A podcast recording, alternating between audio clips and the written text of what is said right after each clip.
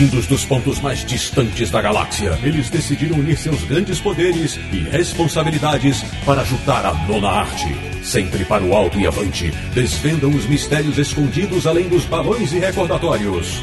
Ortutatis, você queria um podcast sobre quadrinhos? Achou! Bem-vindo ao Confins do Universo.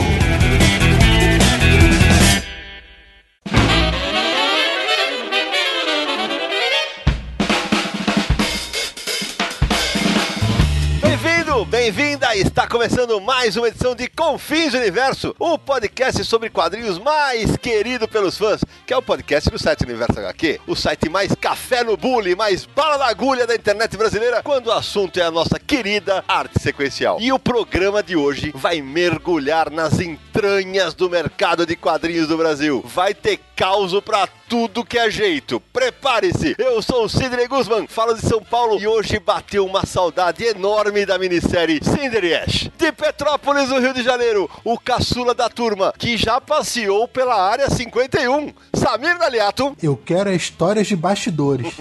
Aguarde. De Luxemburgo, na Europa, nosso correspondente internacional que já fez de tudo na vida, até desenho para um especial do Sandman no Brasil. Sérgio Codespot. É, fazia inclusive tradução de revista que tinha entrevista com iluminador de filme pornográfico. Olha, de- deixa pra lá. Olha as revelações. da República do Ipiranga em São Paulo. Ele que nos anos 80 sonhava em ser um dos heróis da TV, Marcelo Laranjo. Feliz pra caramba por estar aqui, um dos responsáveis por trazer o sonhar ao Brasil, né? Muito bem. E fechando o timaço do Confins Universo nesse episódio, de Itanhaém, no litoral de São Paulo. Ele que já editou super-heróis da DC, da Marvel, Tex, Mandrake, Fantasma, Akira, Sandman, Sin City, Liga Extraordinária e mais um monte de materiais bacanas. O editor de quadrinhos há mais tempo em atividade no mercado brasileiro, Leandro Luiz de Delmanto. Muito bem-vindo, Leandrão. Ô pessoal, valeu, cara. É um prazer estar aqui com vocês. Bom, galera, então não sai daí, porque o Confis Universo de hoje vai contar muita história do mercado de quadrinhos. A gente já volta.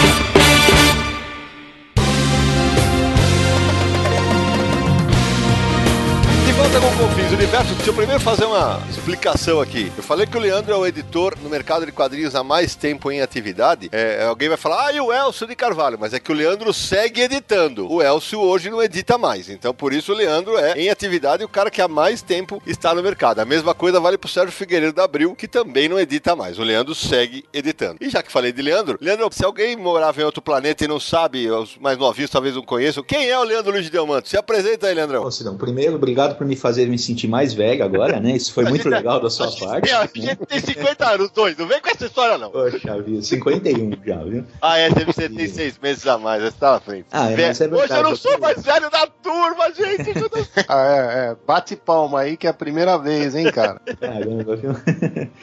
então, mas é, é verdade, eu tô atuando em, em quadrinhos, assim, na parte de edição desde 87, né? Então são 30 anos de carreira, né, esse ano, né? Então, poxa, nesse meio tempo já deu pra fazer muita coisa, assim, né? Começou como uma, não uma brincadeira, mas assim, uma vontade muito grande de trabalhar com quadrinhos, né? Comecei como assistente de, de produção, é tipo um, um office boy, assim, interno da redação, né? Então vamos aproveitar e começar o papo. Como é que você chegou lá, Leandro? Cara, eu mandava muita carta pra redação, participava bastante, assim, fazendo perguntas e dando sugestões e tal, né? Aí um dia o, o João Paulo JP, né, que era tradutor de lá e tal, É, ele ligou Paulo. na minha casa, a gente bateu o maior papo, né, naquele dia e tal. E aí, assim, a gente foi estreitando amizade. E aí, quando surgiu uma oportunidade de, de repente, uma vaga lá dentro, né, da redação, ele me deu a dica, né, e me recomendou, né. Eu fui pra lá e tal. Era pra responder sessão de cartas, na verdade, né, pra Ah. selecionar cartas de Que, leitores. que e ano mais ou menos isso, Leandro? foi acho que em 86. E aí eu fiz alguns testes tal, mas aí não rolou nada. Ficou dito pelo não dito, assim, né? O negócio Ah. foi esquecido. E aí depois me chamaram, né? Ó, vai ter uma vaga aqui de assistente de produção, se tiver afim, né? Falei, ah,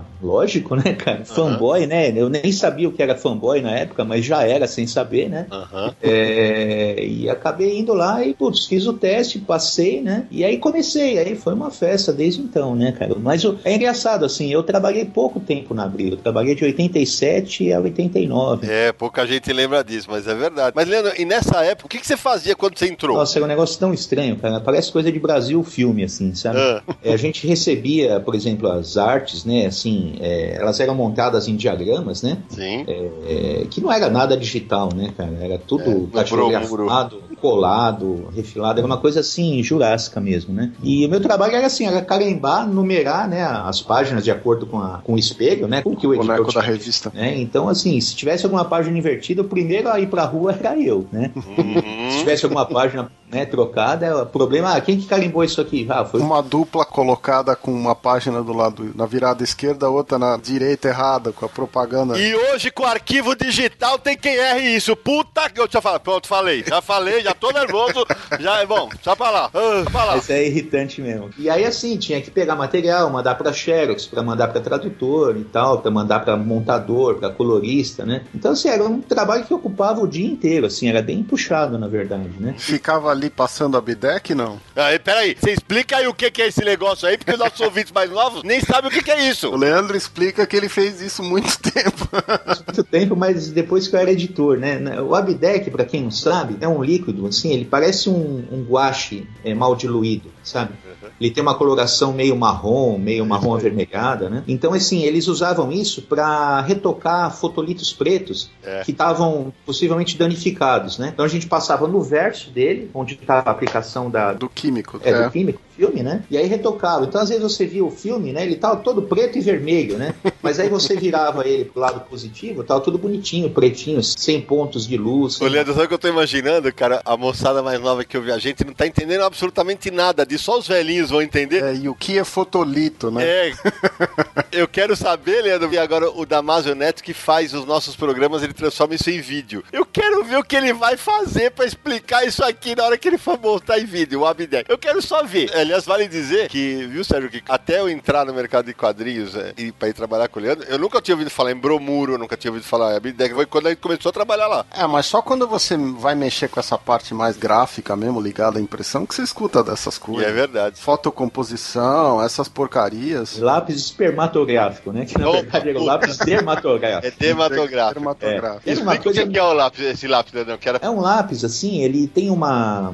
Seria o grafite dele, é uma coisa bem assim mole, bem pastosa, é, azul, né? Tem os vermelhos também, né? Usava ele para fazer marcações no fotolito ou no bromuro. Então, assim, se você usasse uma borracha branca, né? Daquelas que grudam depois de muito tempo que ela fica guardada, ele apagava aquele azul ou vermelho, assim, sem problema, não deixava resquício na, na página, na arte, É né? Quem não ouviu alguns confins do universo atrasados que a gente já fez, a gente já explicou o que é bromuro. Bromuro é um papel fotográfico em que vinha a cópia da HQ, né, Leandro? Que a gente tinha que reduzir pra caber no formatinho, era isso. O bromuro era uma cópia do fotolito preto batida num papel fotográfico, né? É e aí aí. depois eles usavam isso para remontar a revista, fazer decorar. Isso, e pra quem ouviu o podcast que a gente gravou com o Marcelo Campos, era exatamente aí, quando tinha que refazer a arte na época da Abril, daqui a pouco nós vamos falar disso com o Leandro, que ele recortava essa arte e desenhava personagens aqui, aí fotolitava de novo no filme do preto e, e ia-se embora. Antes da gente continuar falando dele já como editor, me veio uma curiosidade, Leandro. Você, antes de virar editor, o que que você lia e sobre o que você mandava cartas pra Abril? Ah, e se alguma foi publicada, né?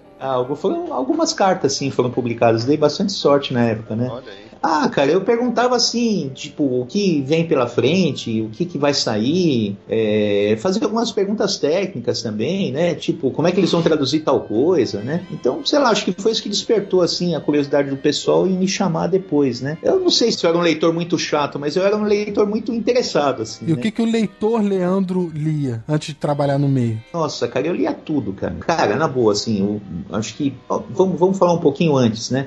Eu fui alfabetizado com quadrinhos, né? A minha mãe me ensinou a ler com história em quadrinhos da Disney, né?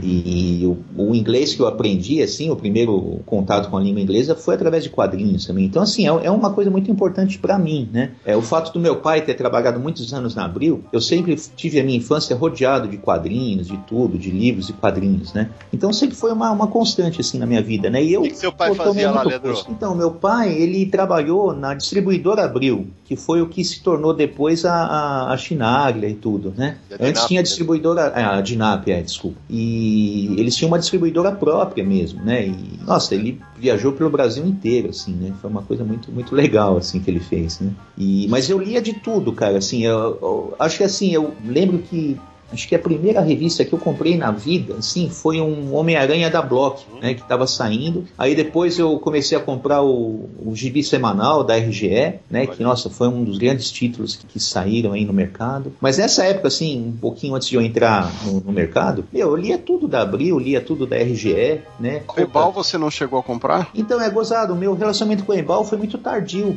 né? Eu, em- onde eu morava era muito difícil de achar as revistas da Ebal por causa da distribuição ruim dela, né? Aqui em São Paulo, né? E, mas eu adorava, cara, as revistas da Ebal porque eu curtia o papel, né? Eu gostava muito do papel da Ebal, né? Você lia e colecionava ou só lia? Ou colecionava e colecionou e tem tudo até hoje? Então, ah, eu nunca fui um grande, assim, depois eu me tornei um colecionador, mas antes eu era um grande leitor mesmo, né? Tá. Eu trocava muita revista com outros moleques, trocava em sebo, né? E essas coisas aqui que eram bem comuns lá em São Paulo, né? Mas assim, depois eu comecei a tomar gosto por determinadas histórias. Falei, não, isso aqui eu vou ter que guardar, isso aqui eu quero ter, né? Sempre, né? Então, é, eu passei a colecionar de fato, assim, quando eu comecei a reparar em determinadas histórias, né, desenhistas e tal, eu falei, não, isso aqui eu quero guardar. Aí foi quando eu comecei a colecionar mesmo, né? Mas até então eu era só um leitor bem ávido mesmo, assim. Olha, e, e você nessa época ainda não lia importado. Não, não, não lia. Eu comecei a ler importado é, quando eu passei numa La Selva e vi umas revistas, né, da Marvel e tal. Eu falei, nossa, que formato legal e tudo, né? Então você vê como a gente era ingênuo antes do- da Pode internet. crer. A gente não tinha contato, né, com essas Pode coisas. crer, né? Aí, A gente sabia nessa- que vinha de algum lugar, mas eu não sabia como que era, né? Nessa época que o Leandro tá falando, as revistas importadas da Marvel e DC, elas chegavam em banca de jornal e livrarias importadas pela distribuição Olacelvo Siciliano.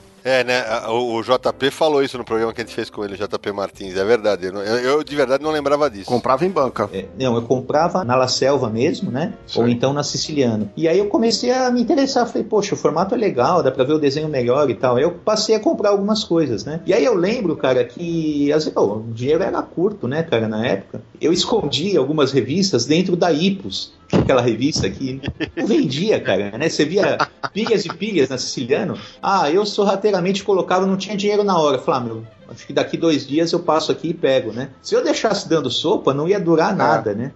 E aí eu colocava lá dentro da. Ipos, né?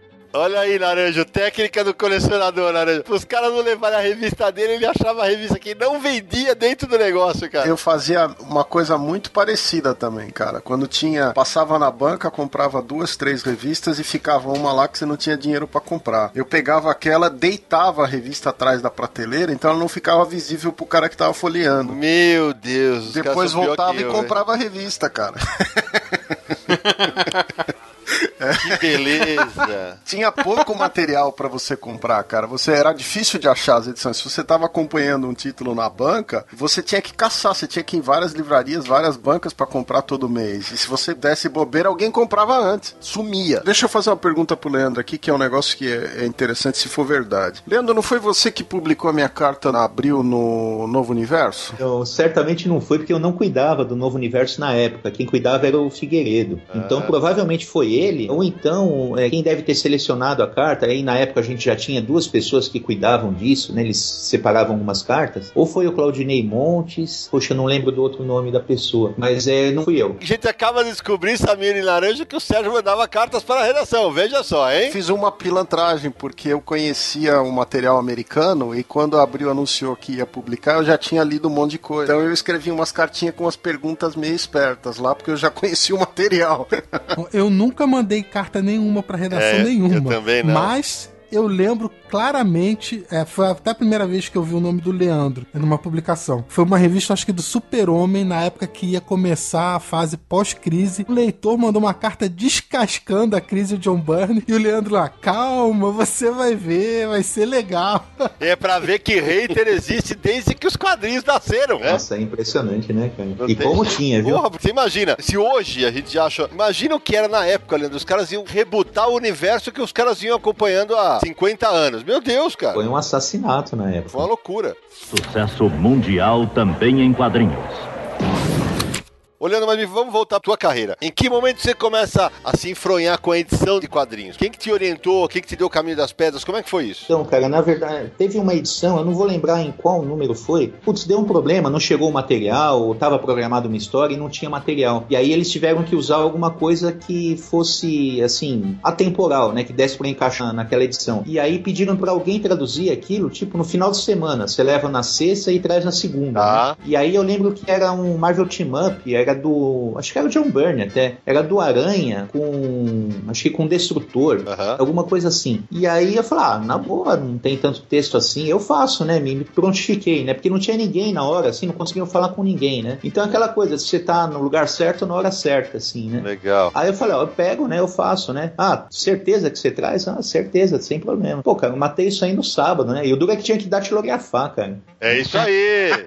Tinha que datilografar, não era digitado, não. Era só muito branquinho na página, sabe aquelas coisas, muito retoque e tal. E tinha que entregar bonitinho, né? E aí, eu começou a, a- pintar coisas assim, traduz aqui, traduz ali. E aí, em questão de alguns meses, assim, eu tava já mexendo com edição. Teve um- uma coisa curiosa, assim, que eu até lembrei para um amigo meu que me perguntou isso também. Teve uma capa do Super Aventuras Marvel que ia publicar, acho que um manual do X-Men. Acho que é aquele em que aparece o Arcon, né, com eles, né? Sim. E aí a capa americana saiu errado, assim, a cor do Colossus, né? No peitoral dele, que é vermelho, né? É, e tem uma faixa amarela, né? No centro, né? Tava verde, né? Aí eu falei, putz, meu, isso aqui tá errado, será que dá pra retocar, né? E aí eu não lembro quem que tava editando na época, não, sinceramente não vou, não vou saber dizer. Mas eu falei, não, vai assim mesmo. Eu falei, pô, mas tá errado, cara, dá pra retocar agora, né? E aí, putz, cara, ficou aquela coisa, retoca, não retoca. Você tem certeza que tá errado? Eu falei, ó, tá aqui, cara, é só pegar a cor do Colosso, tá errado, né? E aí me mudaram tal, e aí logo depois me chamaram pra fazer um teste, assim, né, de, de editar. E aí quem acabou me ensinando muita coisa, assim, do meio, né, assim, foi a Lucrécia Freitas, né, que, foi, que era a editora na época. né? Pouca gente lembra dela no mercado de quadrinhos, ela foi bastante importante. Nossa, ela era muito competente, cara. Ela era revisora, aí ela passou Isso. a editar, ela editava é, Super Amigos, a- a- editava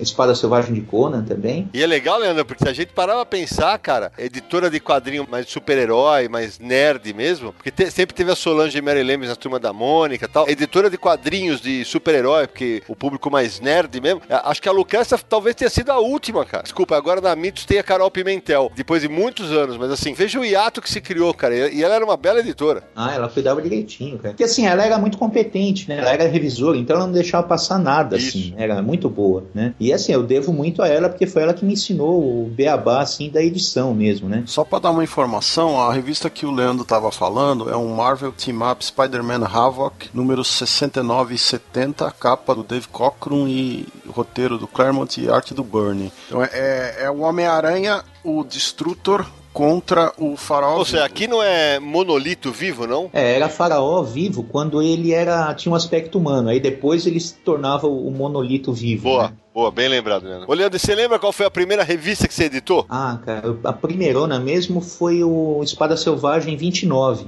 Olha aí. Que até acho que tem uma apresentação minha e tal. Eu tava bem inspirado com Conan, o filme, a trilha sonora do Beijo Poledores e tal. Aliás, eu editava muita coisa do Conan, é, com isso ouvindo a trilha sonora no, no, no gravadorzinho, né? Era o Walkman. Já ia falar no smartphone, alguma coisa? Olha, é, pra quem não sabe o que é, é só assistir Guardiões da Galáxia, os dois. Mas o, o leitor não vai saber, mas o, o- nem o ouvinte, mas o Leandro é um grande fã de trilha sonora. Bastante. É verdade, Eu eu- trabalhei muito com trilha sonora de fundo, viu? Trabalhei com o Leandro e pra quem nunca ouviu o Confins do Universo, que é, sempre tem gente nova chegando, mas o episódio em que os três aí me pregaram uma peça e o episódio e aniversário do Confins do Universo sobre a minha carreira, é, o Leandro, como eu sempre cito nas minhas entrevistas, foi o Leandro que me deu a primeira oportunidade pra escrever sobre quadrinhos e por isso que eu falei na abertura que eu tô com saudade do Cinder e Ash, porque Cinder e Ash eu tinha escrito um texto na faculdade, levei pra um monte de gente avaliar e o Leandro tinha editado, ele já tava na Globo, ele tinha editado Cinder e Ash, uma minissérie que eu adoro, na editora Abril, e quando ele leu, ele, fez a pergunta que eu sempre falo, que ele perguntou pra mim, pô, eu gostei do texto, tal, você gosta de música? Eu, eu sempre falo, se ele falasse se eu gostava do Palmeiras, eu falar que eu gostava, né? É, mas, e aí, o resto é história, ele me deu a primeira matéria, depois fui trabalhar com ele. O resto é realmente uma história. Mas foi o Leandro que me deu a primeira matéria para entrar no mercado de quadrinhos. Ah, comigo também. O primeiro trabalho é, mais profissional de quadrinho foi tradução pro Leandro. É, e você lembra o que, Sérgio? Puta, não lembro. É, é, é, eu não sei. eu que falo. Foi antes de Excalibur. O Codespot, ele foi registrado com 10 anos, gente. Ele não tem 40 e pouco. Ele tem- Não é possível, velho. É Não, inacreditável. 49. No, no- no- Leandro, no nosso programa, no programa que eles me fizeram a pegadinha, eles falaram, pô, eu conheci o Sidão na época do Marvel Force. Eu falei, o seu nariz, cara. Quando eu tava na Globo, você fez uma matéria lá, o HQ Press, junto com o Vladimir Sol. E depois disso, você fez o desenho do Sandman, quando a gente lançou o especial do Orfeus. É, é velho, velho. Velho é uma merda. Não tem... Não, o o Leandro vai esclarecer porque eu conheci o Leandro via o Mauro Martini dos Prazeres da Devir. Nós nos conhecemos no Alex Books, sebo que tinha ali na Vila Mariana, em São Paulo, e era uma loja que virou o primeiro ponto de distribuição de quadrinho importado da Devir. Então o Mauro vinha com a caixa num determinado dia da semana e você tinha uma assinatura, você tinha um pedido, você pegava as caixas ali direto do Mauro. E um dia o Leandro estava acompanhando o Mauro. E aí eu fiz uma pergunta sobre o quadrinho do Mauro e ele virou para mim e falou assim: ó, quem vai te responder é esse cara aqui, que é o Leandro Luiz Delmanto, que é editor de quadrinhos. E a partir daí a gente ficou amigo. E foi assim que uma hora ele me chamou para fazer tradução. E eu não tenho a menor ideia do que, que foi a primeira. Só o Leandro capaz de lembrar, eu não- já não lembro mais. Acho que foi o Excalibur mesmo, a revista de linha que saiu no Marvel Force. Acho que foi a primeira coisa mesmo de tradução. Daqui a pouco nós vamos falar dessa fase do Excalibur, porque essa história é sensacional e a gente vai comentar daqui a pouco. Mas Leandro, me fala uma coisa. Quando você tava na Abril, você pegou aquela fase, as censuras que aconteceram com Demolidor, com Camelot 3000, você tava lá? Com o Camelot é- 3000, não. Né? No Camelot 3000, na verdade, eu consegui é, recuperar o que tinha sido censurado depois, quando a gente É. em quatro volumes Isso. a saga toda, né?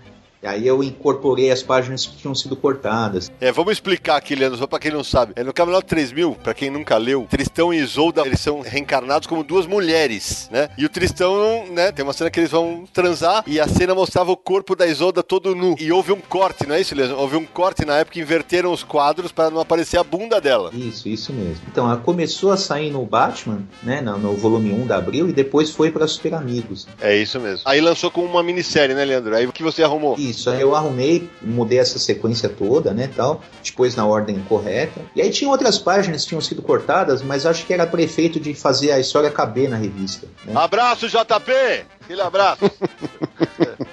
é, que a gente falou bastante disso, né, JP? Mas é, é curioso essa fase de, de transição entre o que é mais infanto-juvenil e o que, o que é mais adulto, né? Dentro da mesma linha, né? Uma fase interessante isso, quando começou a ter um pouco de censura por causa de algumas HQs e tal. Década de 80, né? É porque É, mas esse material a- originalmente ele era para público adulto, né, lá fora. É, né? é. E aqui não existia quadrinho assim, de linha, assim, quadrinho de banca adulto, a não ser coisa de sacanagem mesmo, né? Uhum. Que era nítido, né? Mas uma coisa assim adulta de fato não tinha, né? Ô, Leandro, e existia uma figura, eu tô tentando lembrar o nome dele, aquele senhor de sobrenome japonês, ele que determinava isso. Co- Como era o nome dele? Era o Silvio Fukumoto.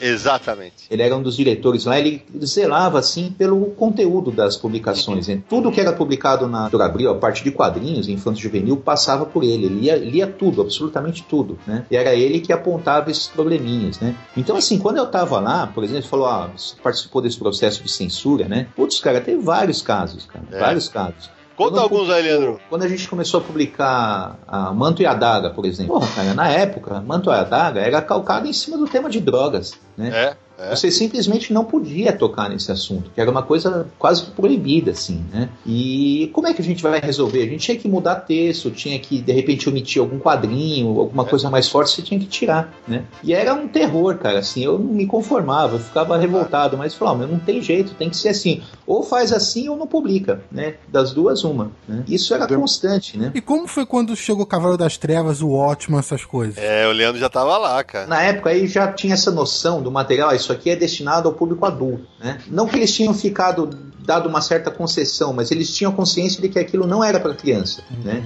Porque na época eu perguntei, mas poxa, mas por que isso, né, cara? Não dá pra. A, a gente tá alertando contra o uso de drogas, né? Não é uma coisa, a gente não tá sendo favorável, né? Falou, não, não tem porque a gente já teve problemas com coisas antigas, né? Eu perguntei, mas o que, né? É, tem aquela sequência de histórias do. que é um clássico, do Lanterna e do Arqueiro Verde, Sim, né? claro. E onde o. o Oh, meu Deus. Ricardito. Ricardito, é, cara, esses nomes eram terríveis, cara.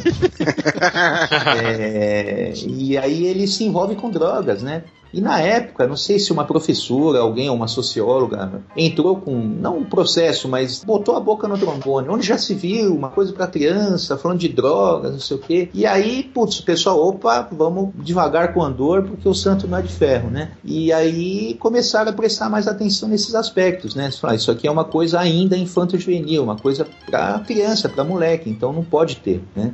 E quando foi a época de publicar o, o que a gente chamou depois de A Queda de Murdoch, né, o material do Demolidor, uhum. que é o do, do, Miller e do Mazzucchelli, pô, a Karen Page, ela tá envolvida com drogas, né? Sim, é isso que eu ia falar. Tem, tem, a famigerada cena em que ela tenta é, se suicidar com uma overdose, né? E aí o Silvio Fukumoto me chamou. E eu, assim, o Silvio Fukumoto, ao contrário do que muita gente pode pensar, meu, ele era um cara muito boa gente. Ele era o tipo de pessoa que parava na sua mesa e ficava horas comentando, falando das pescarias dele, do tipo de anzol que ele usava e tal. Era um, meu, muito boa gente. Era um senhor muito simpático, né? E, mas ele era muito comedido nessa questão de censura. Ele me chamou na sala dele e falou: essa história não pode ser publicada. Eu falei, mas não, não pode. Como assim? É o, o encerramento da série, claro. Praticamente, né? Tem que sair. Não, mas não pode.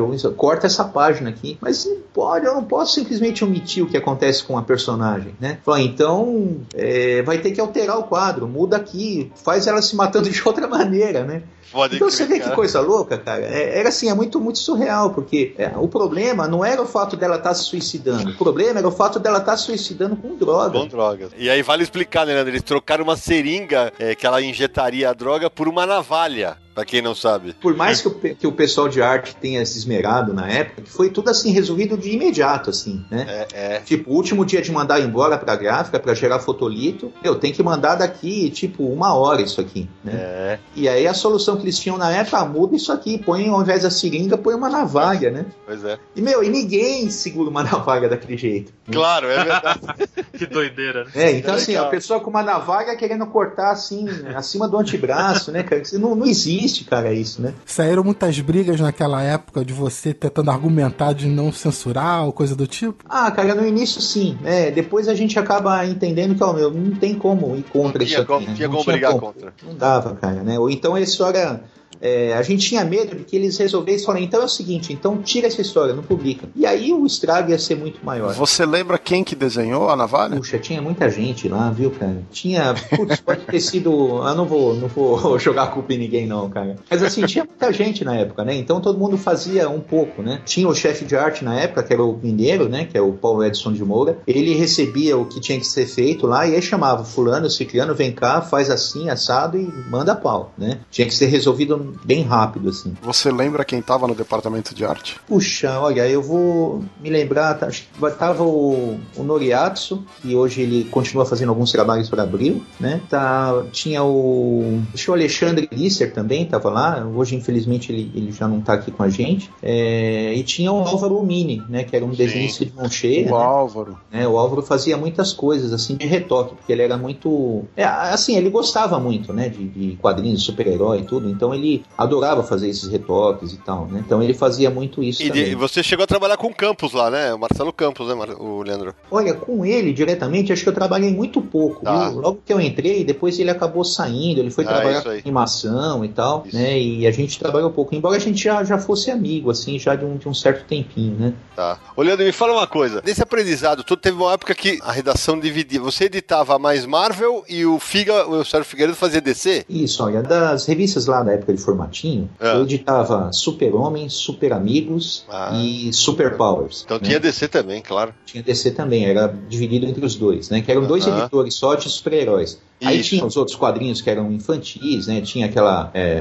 putz, tinha a revista do Brave Star, do. Que era desenhada na Abril, né? Isso, eles usaram até algumas coisas lá de fora, mas o resto era feito aqui. Até o Marcelo Campos desenhou. Isso, exatamente, isso aí. É. O Ed Wagner também, não? Acho que ele fez algumas coisas assim também. Então tinha muita gente boa fazendo coisa nacional também. Mas disso, super-heróis eram só duas pessoas. Eram eu e o Sérgio Figueiredo. E você ficava com esses três da DC e quais da Marvel? Então, na Marvel eu cuidava do Heróis da TV, cuidava dos Aventuras Marvel. X-Men foi você? X-Men! O Leandro fala igual a mim. É, o Leandro era de X-Men. Então, o X-Men eu meio que abriu o caminho para a revista, né? Eu queria muito que a gente lançasse uma revista do X-Men na época, né? E aí falou, não, a gente tem que ser esse número aqui e tal, a gente vai ter que mudar alguma coisa. E aí o que que acontece, né? É interessante falar de tiragens, né? Isso aí é importante, É, porque a gente não tem legal. noção de quanto vendia quadrinhos na época. É, tinha uma linha vermelha é, de vendas, né? Se uma revista de super-heróis vendesse menos de 55 mil exemplares por Ave mês, Maria. ela tava já na berlinda, ela tá em, em vias de ser cancelada. Só para deixar claro para os nossos ouvintes, hoje não há nenhuma, eu repito, nenhuma revista de super-heróis que tenha tiragem de 55 mil exemplares no Brasil. Quanto mais venda. Na época, né, uma revista, por exemplo, Homem-Aranha, né, que era o que vendia bastante, né, é, vendia em torno de 80 mil, assim, era a média de vendas de uma revista do Aranha, né, e os outros ficavam nessa faixa, né, de 60 a 70 mil e tal. O Conan chegou a vender, nossa, mais de 100 mil exemplares, né, o Conan era um Caraca. campeão de vendas, era muita Mas coisa. a espada selvagem. Espada Selvagem. Era uma coisa absurda, assim, cara. Mas, putz, é- era, era uma coisa assombrosa, né? Então, por exemplo, né, eu falei, quando as revistas começam a vender menos, né, elas foram caindo, né? Começou a entrar num, num- num período que as revistas começaram a cair de vendas, né? A Heróis da TV é, entrou num, num- num período de, de histórias muito ruins, né? A, a gente teve uma época que as revistas acabaram sendo é, cortadas, assim, o número de páginas, eles diminuíram o número de páginas das revistas, né? Então, algumas revistas, tipo Heróis da TV, Aventuras, passaram a ter 64 páginas de ouro, por causa da crise econômica e tudo. Que antes eram 80, né, Leandro? Ou 96? Eram 80, eram É isso 80 aí. páginas. 80 Perdeu um caderno, né? Perde um caderno. Exatamente. E aí, cara, para você fazer caber três histórias é, dentro de uma estrutura de 64, é só fazer as contas, né? O número básico de uma revista americana era de 22 páginas. Três histórias dão 66 páginas. Então, inevitavelmente, você ia ter que cortar coisa lá, né? Para poder caber três histórias dentro É. de uma revista, né? E era um Exatamente. terror. Aí que eu ia chegar, porque eu trabalhei com o Leandro, conheço bem ele. Pra quem não ouviu o podcast da gente com o JP Martins, que foi sensacional, e eu briguei com o JP o tempo inteiro, briguei entre aspas, porque foi com muita educação e tal. Ele defendendo os cortes de página, e o Leandro sempre foi contra o corte de páginas, assim como eu. E não nego, eu tenho muita influência do Leandro nesse aspecto, de ser contra radicalmente o corte de páginas. Como é que era pra você? Porque você não tinha saída, você era funcionário, cara. Como é que era? E aí, o que acontecia, para piorar a situação, às vezes publicidade conseguia vender uma página. Significa que tem que cortar mais uma da história. É. Fiz uma ou duas páginas para caber, né, fazer caber a publicidade lá. Na época do encerramento, né, dessa queda de Murdoch, até a, a- a história já teve alterações, né, para publicar aqui, porque na época o Homem de Ferro usava uma armadura vermelha e prata, e aqui ele ainda usava uma armadura vermelha e dourada, né, e o símbolo no peito dele era diferente, não era triangular, era circular. né? Então teve que alterar essas coisas, fazer alterações no, no layout do, do capacete dele, essas coisas todas. Isso era tudo feito lá dentro, lá da- na redação, né. E aí, beleza, beleza, fechou a edição, manda embora pra gráfica. Aí no dia seguinte, é, ligam da- do setor de publicidade, ó pessoal, a gente vendeu uma página, vai ter que alterar a revista. E aí, cara, olha só que coisa. Por ironia, a melhor história, entre aspas, né, para você cortar, para não dar problema de sequência e tudo, era a história do Demolidor. Eu falei, porra, cara, não dá, né, cara, cortar a página do Demolidor agora é sacrilégio, né? E aí, meu, olha só a situação. É, eu tinha que cortar a página lá na gráfica, né? Não é que ela ia voltar pra gente, a gente É. resolvia. Não ia abrir no. No InDesign, no Photoshop, não, era na unha. Não, porque ah, o fotolito tava esperando lá. Eu tinha que estar lá, tipo, sete da manhã na gráfica, lá na Marginal Tietê. E lá com o pessoal, eles estavam terminando de gerar os fotolitos, vai ter que cortar na hora, né? E eu falei, meu Deus do céu, e agora, né? E aí o que eles eh, deram como opção seria uma página do Demolidor, né? Eu passei a noite toda em claro, cara. Eu não, Ah. não, eu preciso achar uma outra solução pra isso aqui, não é possível, né? E aí, por mais que me doa, entre o Demolidor e aquela fase do X-Men da ninhada, me Ah. desculpa, ninhada, mas, meu, o escolhido foi você. Vai isso aí, Niada, vai pro inferno. Vai pro inferno, ninhada. Então eu falava, vai ter que ser uma, uma página dessa história aqui. Então você vê que coisa, cara. Eu fui obrigado a virar vilão na época. A coisa que eu mais odiava eu tive que fazer ali na hora. E aí lá de manhãzinha eu cheguei, né? Era uma coisa muito bizarra, cara. Parecia a abertura do, do Agente 86. Aquelas portas iam abrindo assim, você, aquele corredor não terminava nunca, cara, né? Aí você chegava lá no subterrâneo assim, tinha uma sala enorme, cheio de mesas de luz, né? Todo mundo debruçado e fazendo um retoque de fotolito aqui e ali. E aí o cara me chamou, ó, senta aqui, se precisar. Aí tinha caneta nanquim, bico de pena, não sei o que, estilete, gilete, tudo que eu precisasse para fazer alteração, né? E aí eu tive que fazer alteração não só de sequência de página, mas também de letras, né, cara? Eu tive que letreirar ali na hora, na, na mão, né? E fazer a chamadinha, tipo, mudar assim, tipo, recordatório para dar uma sequência de leitura normal, né? E foi meio punk o negócio, viu? Então, Leandro, eu queria fazer uma pergunta para você, que é assim, você tinha um problema de página, né? Porque você é, reduziu um caderno da revista. Como é que ficava coisas, por exemplo, como duas coisas, a sessão de cartas, como ficava quando a história tinha conexão com outro material. Por exemplo, na fase que os Novos Mutantes começaram, às vezes um crossover entre Novos Mutantes e X-Men. Como é que ficava esse tipo de distribuição do material dentro das revistas? Então, no caso de, de crossover, eles tentavam resolver de uma revista para outra, né? Então, se a primeira história era publicada em Super Aventuras Marvel, eles já tentavam resolver isso na programação para a continuação da história aparecer no Homem-Aranha ou em Heróis da TV e assim por diante, né? Então, a gente conseguia distribuir esses crossovers, assim, de revista para revista, como era feito lá fora mesmo, né? Então era tipo uma emulação, né, de sistema de crossover, né? No caso de, de material editorial, páginas de abertura explicando uma nova fase ou sessões de carta, putz, a gente acabou tendo que omitir tudo isso, e era terrível, porque uma das coisas muito, muito legais da época eram as sessões de carta, né?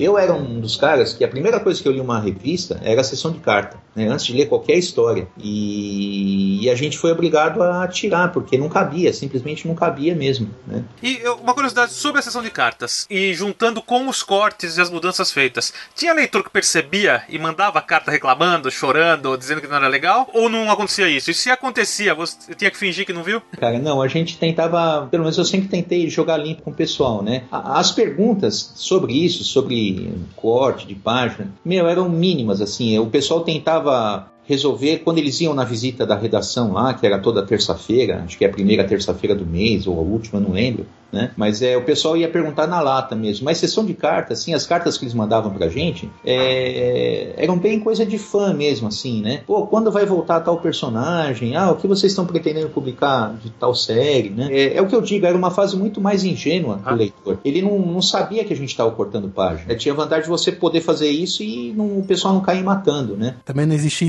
internet na época. Então a gente podia cortar páginas assim sem problema, né? Mas nem por isso era uma coisa certa, né? A gente sofria na hora de cortar a página. Né? Era o mercado da época. Leandro, qual que era a defasagem nesse período que você está comentando em relação ao material original? Quanto tempo de diferença tinha entre o que estava saindo? Por exemplo, essa história que você falou do Demolidor, do Frank Miller com o David Mazzucchelli, da queda de Murdoch, quanto tempo já tinha saído nos Estados Unidos? Você lembra? Com exatidão eu não vou saber, mas é uma questão de anos, né? Sabe? Não menos do que dois anos. É, só para fechar esse assunto de sessão de cartas, né? É, cara, acho que uma das coisas mais gostosas de fazer na época era responder carta de leitor. Então, nossa, cara, a gente se divertia muito. Mas teve uma época, os leitores de, da Espada Selvagem de Conan, assim, eles curtiam outras leituras, eles falavam de filme, falavam de música, falavam de um monte de coisa, né? Mas chegou uma carta uma vez de uma, de uma moça, né? Ah, meu Deus, eu ia pedir pra você contar essa história. você sabe, né, Sidão? Então, cara, chegou uma carta de uma moça, eu não lembro do nome dela, mas, cara, me passaram, né? Eu, e assim, o pessoal, puta, rindo pra caramba, eu falei, meu, o que que tá rolando, né? E me passaram a carta pra eu ler. Nossa, cara, era uma moça, ela fazia, ela trabalhava de, de, empregada doméstica numa casa, ela dormia no local, né? Então tinha o quarto de empregada dela, ela dormia lá e tal. E aí, é, ela contava que adorava o Conan, que achava o Conan o máximo, que homem, que coisa espetacular e não sei o que e tal. Ela era apaixonada pelo Conan. Né?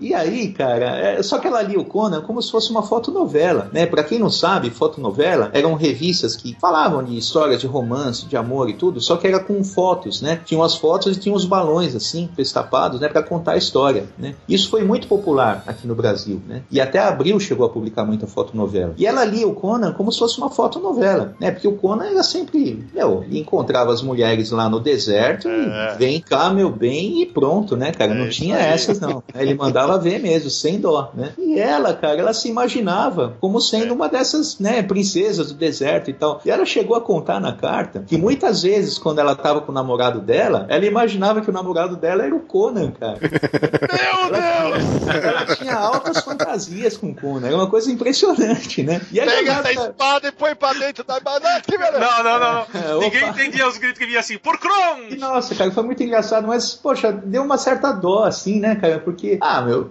pô, ela era apaixonada e tal, né? E a vida dela não era fácil. Uma das poucas diversões que ela tinha era ler o Conan, né? Ela se transportava para outro mundo, né? Então, assim, é, é, é aquela magia do, do, quadrinho mesmo, né? Aí a gente fez, saiu uma edição, uma época que era vendida só por reembolso postal do Conan. Era uma edição bem rara hoje para quem é colecionador, que ela foi feita só para venda direta, não era distribuída em banca. Era tipo um almanacão, Conan, com as melhores histórias, né? Você preenchia um cupom e pedia pelo correio. E aí a gente pegou, né, uma dessas edições e mandou para ela de presente pra, pra moça, né? Ah, ela não retornou nunca a carta, assim, eu não fiquei sabendo, ah, né? Mas, certamente. mas deve ter adorado, né, cara? Ganhou Essa um carta foi publicada? Não foi, cara, não foi. Não, você é louco!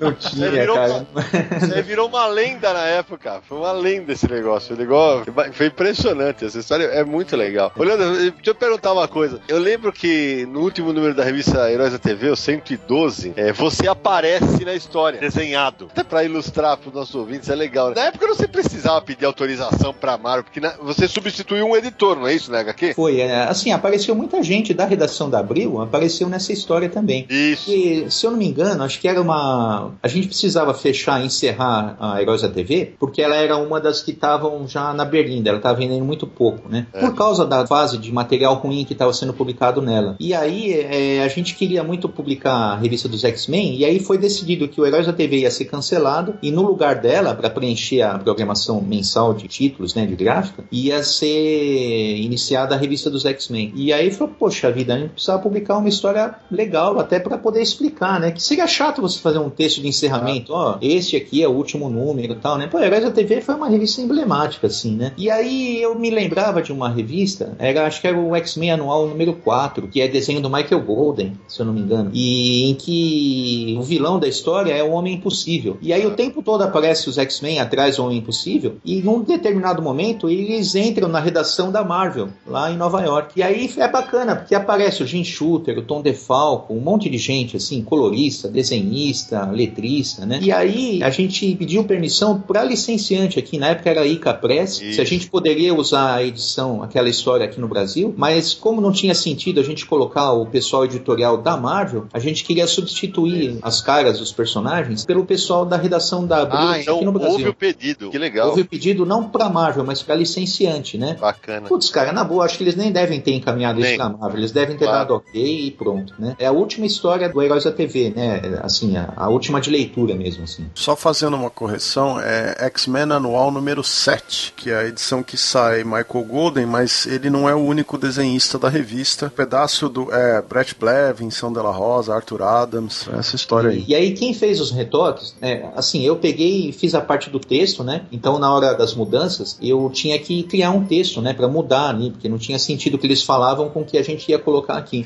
É, então, por exemplo, quem é o Jim Shooter acabou virando Figueiredo, uh -huh, porque assim, uh -huh. fisionomicamente lembrava ele na parte que ele aparecia, né? Então não ia dar tanto problema de retoque. É, tinha um outro personagem, um Tom DeFalco, que aparece conversando com o Jim Shooter, virou o Cláudio Marra, que era o, o diretor de redação na época. Né? E aí teve outros personagens também, é, e a gente colocou todo mundo da, que deu, assim, é. da redação, né? É. Então, quem letreirou isso de última hora foi o seu Fernando Algaba, que era o letrista é, fixo da Abril, né? Que ficava o tempo todo na redação, que ele fazia só correções, né? Mas ele que letreirou essas mudanças de texto, né? E quem fez os retoques é um ilustrador que estava com a gente na época, chamado Belmiro, que era um ilustrador muito bom. E aí eu acho que o Almilgron acabou virando eu, assim, né? Ah. Então aparece no final ele blode, né? Um cartaz e tal. E eu apareço no final, nas últimas páginas, explicando, né? Que a gente vai cancelar a revista, mas que vai ser por uma boa causa, que o X-Men vem aí, vai ficar no lugar e tal. É, né? É. E aí aparece eu implodindo, né? Tal. No final a gente é, escreve no cartaz o que, que vai ter, né? De conteúdo na revista, né? Na próxima, né? E aí termina com eu implodindo, né? Tal. E aí termina a história, né? Aí por é conta disso, muita gente se lembra de mim como o algoz do Herói da TV. É, isso mesmo. É uma coisa muito curiosa, assim, né? Eu fui o vilão que acabou com que cancelou a revista mesmo. Ô, Leandro, e quando você participa dessa história, eu lembro que das sessões de cartas, me corrija se eu estiver errado, você tinha uma brincadeira também com o Figa, né? De vocês, às vezes, um citava o outro, não era isso? Direto. A gente acabou fazendo isso até em páginas de quadrinhos mesmo, né? Ah. É, até aqui vai um pedido de desculpa meu, assim, para os leitores, né? Na época, né, a gente era muito... A gente, meu, a gente era moleque ainda, a gente tinha 20 anos, 20 e poucos anos, né? Era muito novo ainda, né? E isso era um hábito que já vinha da redação anterior, né? Do Elcio Elcio e do JP, Décio Trujillo e outras pessoas, né? Então um citava, quando aparecia um personagem coadjuvante, então ao invés de colocar o nome, sei lá, David, aparecia Elcio e o outro era o JP. Então às vezes eles trocavam né, essas brincadeiras, né? E a gente acabou usando isso, ah, se eles faziam, ah, vamos fazer também, né, e tal, né? Mas, putz, cara, depois de um tempo, olhando para aquilo, eu falei, meu, isso é errado, cara, né? Não tem por que fazer isso. Ih, nós falamos muito disso no programa com o JP. O JP se divertia com isso e eu sei que você não gostava. Eu peço desculpas mesmo, assim, porque a gente foi meio que envolvido pelo calor do momento, assim, né? Mas é, foi uma molecagem, na verdade, né? Não foi uma coisa intencional, né? E acho que até o Figa acho que concorda comigo nesse aspecto, né? Mas a gente fazia muito isso também, né? E aí, nas sessões de cartas, a gente chegou a. Ah, pra dar uma mudada um pouco, assim, né? que era sempre aquela coisa, pergunta e resposta, pergunta e resposta. É. Aí a gente chegou a trocar uma vez, eu respondi a eu sessão de cartas Novos Titãs, né? E ele respondeu a, sessão de cartas do Super-Homem. Aí teve uma opção também que, ah, eu ia anunciar uma mudança, né? De, de ah, uma sequência nova de histórias, né? E aí a sessão de cartas a gente ia publicar ela de cabeça para baixo. Falou, meu, não, você não está louco, né? O mundo aqui vai virar de cabeça para baixo porque a novidade vai ser tal coisa. E aí a gente montou a página de cabeça para baixo, né? O leitor chegava ali e falou, opa, tá errado, ele tinha que virar a revista uhum. pra ler, né? E para explicar isso na gráfica, cara, que não tava errado. Tava... era muito curioso, cara, assim, porque era aquela coisa metódica, né? Tem que ser ali, tá exato, tá Os caras são loucos, vou publicar de cabeça para baixo, o pessoal não bate bem da cabeça. Né? Exatamente. E aí a gente tinha que explicar.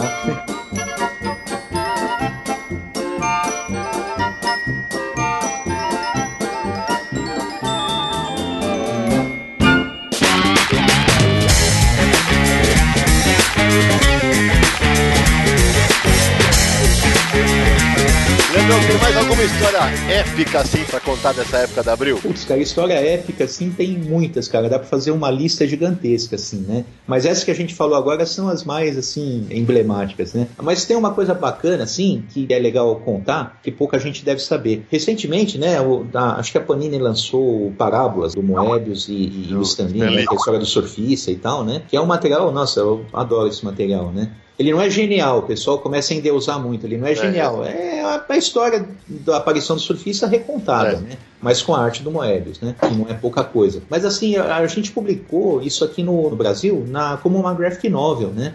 Isso. É, e aí, na época, a gente já tinha sofrido aquela, aquela partição de redações, né? Então Sim. ficou uma redação de super-heróis e uma redação de quadrinhos adultos, né? E aí eu fui para a redação de quadrinhos adultos e quem trabalhava comigo lá era o Marcelo Alencar. Aí, putz, os dois curtiam muito, né? Eu, puta, sempre fui é, mais fã de quadrinhos super-herói, ele sempre foi de quadrinho europeu. Ah, para deixar todo mundo contente, a gente decidiu, ó, eu vou traduzir metade do surfista e você ah. copidesca a minha metade. E aí ele traduziu a segunda metade e eu copidesquei.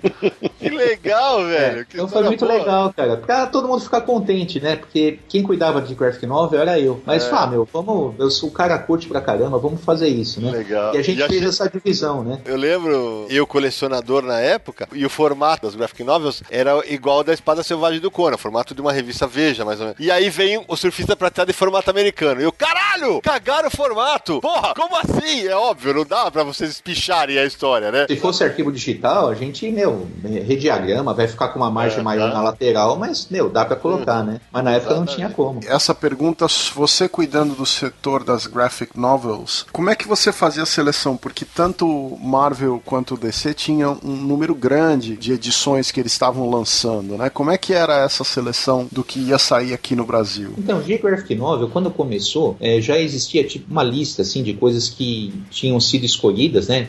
Pelo Elcio, pelo JP, né? E aí no decorrer a gente começou a participar mais do processo de, de, escolha de material, né? Então de graphic novel, eu acho que até, sei lá, talvez até a do Homem de Ferro, do Mike Science, né? Do Crash, né? Sim. Já era o material escolhido. A partir dali a gente começou a dar alguns pitacos assim, ah, porque a gente não publica tal coisa e tal, né? Então, por exemplo, surgiu o Edifício do Weiser, né? Que é. foi, nossa, infelizmente foi um fracasso de vendas. É, cara, eu falei porque... outro dia no programa do Will Eisner, infelizmente foi, vendeu muito é, mal, ele Nossa, terrível. Porque o pessoal tá acostumado a comprar graphic novel, era só coisa top, assim, da Marvel, né? E aí, de repente, pinta uma coisa que não tem herói, não é colorido, tem cara de coisa velha, putz, É. não vendeu nada. Foi terrível, cara. Mas aí a gente demorava pra gente ter um retorno de vendas nisso. Isso é uma coisa curiosa, né? Então, às vezes, a gente podia estar forçando o material e aí, dois, três meses depois, falou: Meu, para, para, porque isso não tá vendendo nada, né? Tá. E aí a gente tinha que dar um jeito. Mas Graphic Novel era isso, a gente começou a testar algumas coisas. Então saiu o Edifício, saiu o, o Rocketeer, né? E aí aos poucos a gente começou a, a sugerir mais coisas, né, pra gente publicar. Antes de encerrar essa fase, tem uma pergunta da Abril. Queria falar da revista Aventura e Ficção, que essa revista era uma revista mix que não existia nos Estados Unidos, mas ela misturava algumas HQs ah, especiais da Marvel, por exemplo, que ou saíam em magazine ou saíam em minisséries, com um material europeu da norma. Era da Simoc, da Elvíbora. Teve até coisa nacional no meio. É, o, o- o- quando a aventura e ficção começou, eu não tava lá, né? Eu peguei ela já andando, né? Onde andou? Mas assim, ela reunia material de algumas revistas adultas lá da Marvel, né? Material preto e branco, que era a Savage Tales, a Bizarre Adventures e algum Marvel Comics Presents, alguma coisa assim. Esse material estava já destinado a acabar, né? A gente tinha que achar outras coisas para colocar no lugar. Na época, a Savage Tales voltou a ser publicada lá nos Estados Unidos, né? Mas durou pouca coisa, né? Não teve muito material, não. Não emplacou de novo, né? Porque o que mandava na época era quadrinho colorido, com colorido sofisticado e tal. E aí, de repente, uma revista preto e branco, que não fosse o, o Savage Sword of Conan, não vendia muito bem lá fora, né? E aí a gente teve que buscar outras fontes, né? Foi aí que surgiu a, a Simoc, né? Que era uma revista de antologia espanhola, publicava histórias de terror, de ficção científica, de aventura e tal, que tinha, nossa, só coisas boas, tipo É. José Ortiz,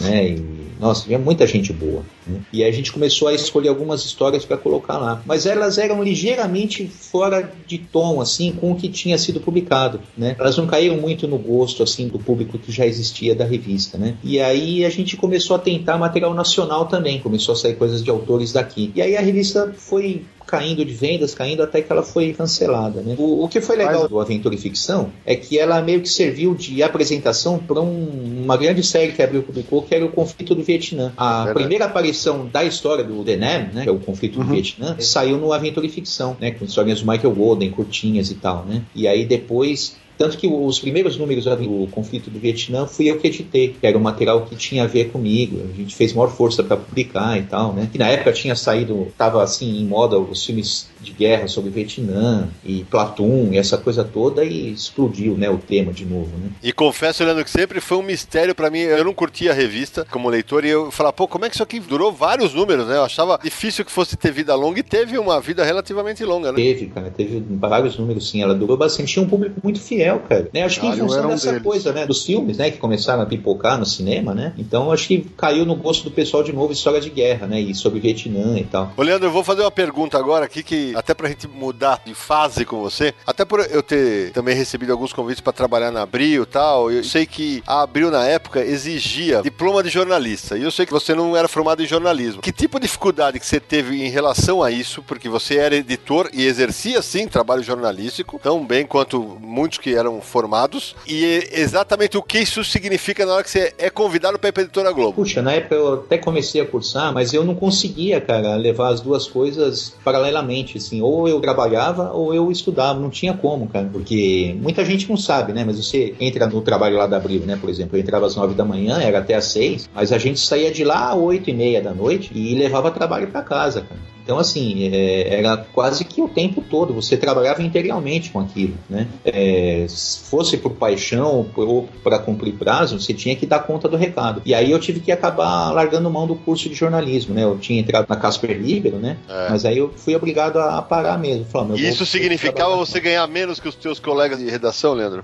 Putz, eu ganhava um pouco menos, sim. Tá. Eu ganhava um É, pouco esse- menos é- porque eu era registrado como tradutor, né? Essa é a parte ruim, né? É. É, Então, assim, durante muitos números, embora eu já estivesse exercendo é, a função de editor, eu aparecia no expediente como tradutor, né? É, é isso mesmo. E aí foi só depois de muito tempo a, a Vera Aires, a Sadiqa Osman e mesmo a Lucrécia, elas fizeram meio que uma força lá com o Claudio Marra, que era o diretor, falando: ah, meu, põe o nome dele como editor e tal, porque não tem sentido, ele tá exercendo a função, não aparece o nome dele. E aí acabou usando o meu nome como editor mesmo, né? Mas eu não tinha diploma, mas foi tipo um acordo de cavalheiros, assim, né? Claro. E aí veio o convite pra Globo, né? Onde não havia exigência, né? Não, não tinha. Foi engraçado, porque o Globo começou a aparecer nas notícias de jornal e, e tal, como, ah, vem aí a, a nova fase da Globo e não sei o quê, porque até então era a Rio Gráfica Editora, né? E aí teve toda aquela negociação, começaram a usar o nome da Globo, compraram os direitos de uma editora que já existia, né, para poder usar o nome Globo, né, que era uma editora acho que do Sul, se eu não me engano. E aí falou, não, não tem porquê a RGE ser do grupo Globo ter o nome como Globo, como editora, né? E aí eles anunciaram, assim, corporativamente uma nova fase da editora e tal, com novos lançamentos de público feminino, adulto e infanto-juvenil. E aí eu lembro que na abril a gente recebeu essa notícia, não com certo temor, mas falou, opa, vai pintar concorrência aí no meio, né? Porque até então, né, a Globo era, mandava e desmandava no mercado, mas de repente podia pintar uma nova concorrência Não, aí. abriu, na verdade. Abriu, É, mandava, abriu, mandava. Isso, isso. É a idade mesmo. E, e aí a gente viu com um certo receio, assim, falei, opa, né, vamos prestar atenção aqui, né? E aí eu lembro que tinha um dos diretores da Abril, que a gente acabou se tornando muito amigo depois, que era o Eduardo Macedo, e ele acabou indo pra Globo, né? Ele foi trabalhar na Globo, ele falou que recebeu um convite muito vantajoso lá, e ele foi pra lá. Ele era diretor é, comercial na Abril, e ele passou a ser um diretorzão comercial lá na Globo, né? Passaram-se alguns meses e tal, aí um belo dia ele me liga de manhã lá na Abril, né? Falando se eu podia falar e tal, que ele queria muito conversar comigo, se eu podia chegar na Globo um dia desses, né? Falei, ah, Aham. tudo bem, né? Passo aí, né? Aí dei um jeito, um- inventei um dentista e tal, e fui lá, né, cara? E aí ele veio com umas conversas, aquelas conversinhas assim mansas, sabe, cara? Não, porque, pô, eu sei que você curte quadrinhos, você entende alguma coisa e tal. Pô, você não, de repente, não tava afim de sair da Abril e vir trabalhar aqui com a gente, não sei o quê, você vai ganhar mais e tal, né? Aquela coisa bem assim, Claro. Mephistófeles, assim, né? E eu falei, opa, sei lá, mas é, o que, que vocês têm publicado, né? Então, assim, era Tex, Fantasma, Mandrake e tal. E, putz, cara, na época eu não era fã do Tex, não era muito fã. E o Fantasma eu via como coisa antiga, assim, coisa já velha, né, cara? E editar Gasparzinho não, não era uma coisa que eu queria pra mim, né? Aí ele falou, então, cara, a gente tá pensando em umas coisas diferentes. Aí ele abriu a gaveta aqui, mas antes de ele colocar o conteúdo na mesa, ele falou, ah, mas você aceitando ou não, você não pode falar o que você vai ver agora. Eu falei, não, tudo bem, cara, sem problema. Aí ele É. botou uma pilha em cima da mesa. Eu imagino o olho do Leandro brilhando, cara. Nossa, cara, eu comecei a rir, cara, assim, eu não conseguia parar de rir, porque eram coisas que a gente estava tentando lançar lá na Abril, mas estava difícil, o mercado não estava uma maravilha, né? E eles tinham pisado no acelerador, né? Então eram coisas assim, tipo Sandman. Sandman é uma coisa que eu queria muito Ah. publicar na Abril. V de Vingança, é, Akira, Orquídea Negra. Orquídea Negra, mostrou também uma minissérie do Pantera Negra, que eu não lembro... Guerra de Luz e Trevas já tava nessa, Leandro? não, ainda não. E aí mostrou, tinha Marada, Mulher Lobo, mostrou uma série de coisas, né? Eu falei, meu, vocês estão pensando em publicar? Eu falei, "Ah, a gente tá já fechando o contrato. Você acha que vale a pena? Eu falei, pô, só vale a pena. Esse material é ótimo, né? Onde é que eu Aí- assino? É, foi bem assim, cara. Eu falei, ah, então vamos formalizar isso aí, vamos fechar. Quanto eu ganho? Ele nem tinha falado de salário, ele falou que ia ser mais, mas quanto eu ganho, vamos fechar, cara. Deu no que deu, né, cara? Eu pedi as contas lá na Abril, né, tal. E aí, assim, meu, eu saí de lá da Abril com o coração na mão, assim, porque meu, eu tinha feito grandes amigos, amigos que eu Claro. mantenho até hoje ainda, né. Foi muito chato, assim, sair de lá, né, porque a gente constrói muitos laços e tal, né. Mas, puta, cara, a gente- sempre a gente tem que mudar pra melhor e tal. E aí eu fui pra Globo, né, com a cara e a coragem, né. Então, assim, na Pica tinha essas coisas, tinham alguns outros materiais, tipo o Fantasma, tava saindo pela DC, né, que era uma série de 13 números, né, que ia sair aqui Maravilhoso, adoro essa série. É bem legal, porque é um fantasma assim, tem um enfoque mais adulto e tal. Tinha uns temas mais atuais, né? De, de tráfico de escravo, coisas ecológicas e tal. Era um material bem bacana, né? Coisas que acabaram nem saindo aqui, como a, teve a minissérie do Nick Fury versus Shield, né? Que era um material bacana, mas não sei porque acabou não, não dando certo, né? Talvez ele tivesse alguma implicação com títulos da Abril, né? Porque, porque na época ficou uma coisa assim bem complicada, né? Não houve um- uma racha de direitos autorais, assim, uma divisão, né? De repente, as licenciantes aqui no Brasil, que antes as editoras tinham que negociar com empresas que eram contato dessas editoras aqui no Brasil. Então, se eu quisesse alguma coisa da Marvel, eu tinha que falar com a Ica Press, que era no Rio de Janeiro. Se eu quisesse alguma coisa da DC, eu falava com a Character, que era um- uma empresa aqui de São Paulo. E aí, na época, poxa, pintou uma concorrência, e eles começaram a oferecer uma série de coisas, né? O material, a maior parte já estava com a Abril, porque eles tinham um contrato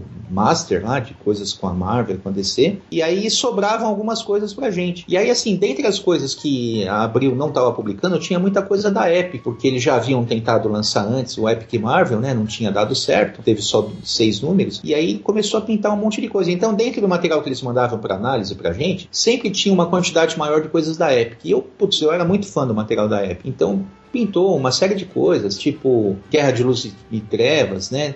Que é um material bacana. Teve depois o The Last American, que é um material bem bacana também. E aí, putz, estava dando sopa um material que poderia ter um apelo para público de super-herói, que era o Dreadstar. E aí eu falei, meu, vamos lançar, né? A gente lança formatinho, dá um acabamento de, de revista de super-herói mesmo, né? Sei lá, tinha acho que 64 páginas, colorido feito aqui no Brasil e tal. E a gente mandou ver, né? A gente começou com o Dreadstar aqui. Ele teve algumas ligeiras mudanças de coloração. É, o uniforme dele, né, que era todo azul, a gente deu umas nuances de um azul mais escuro, um azul mais claro e algumas outras coisas assim de ah, para tornar a coisa mais é, chamativa, né? E era uma revista que vendia bem, cara. E ela só foi cancelada porque não tinha mais material, né? A gente não conseguiu entrar num contato decente com a First Comics, porque para quem não sabe, o Dreadstar ele começou a ser publicado na Epic e aí, num dado momento, acho que é a partir do número 26 dele lá fora, ele passou para uma outra editora, que era uma editora independente, que é a First Comics. Né? E aí lá ele, meu, a série deslanchou lá, porque ele tinha um controle maior editorial sobre o material e tal. E a gente não conseguiu fechar um, um, acordo direito com eles, né? Porque, mais uma vez, né, hoje é muito fácil, você liga pro cara, você sabe com quem falar, você manda um e-mail. Na época não, cara, sabe? Uma coisa era tudo meio obscuro, sabe? Você tinha que encontrar as pessoas em feiras lá fora, né? Era tudo bem difícil, assim. E aí, putz, a gente nunca conseguiu retomar o, o, o Dreadstar. Muita ação e aventura em capítulos mensais.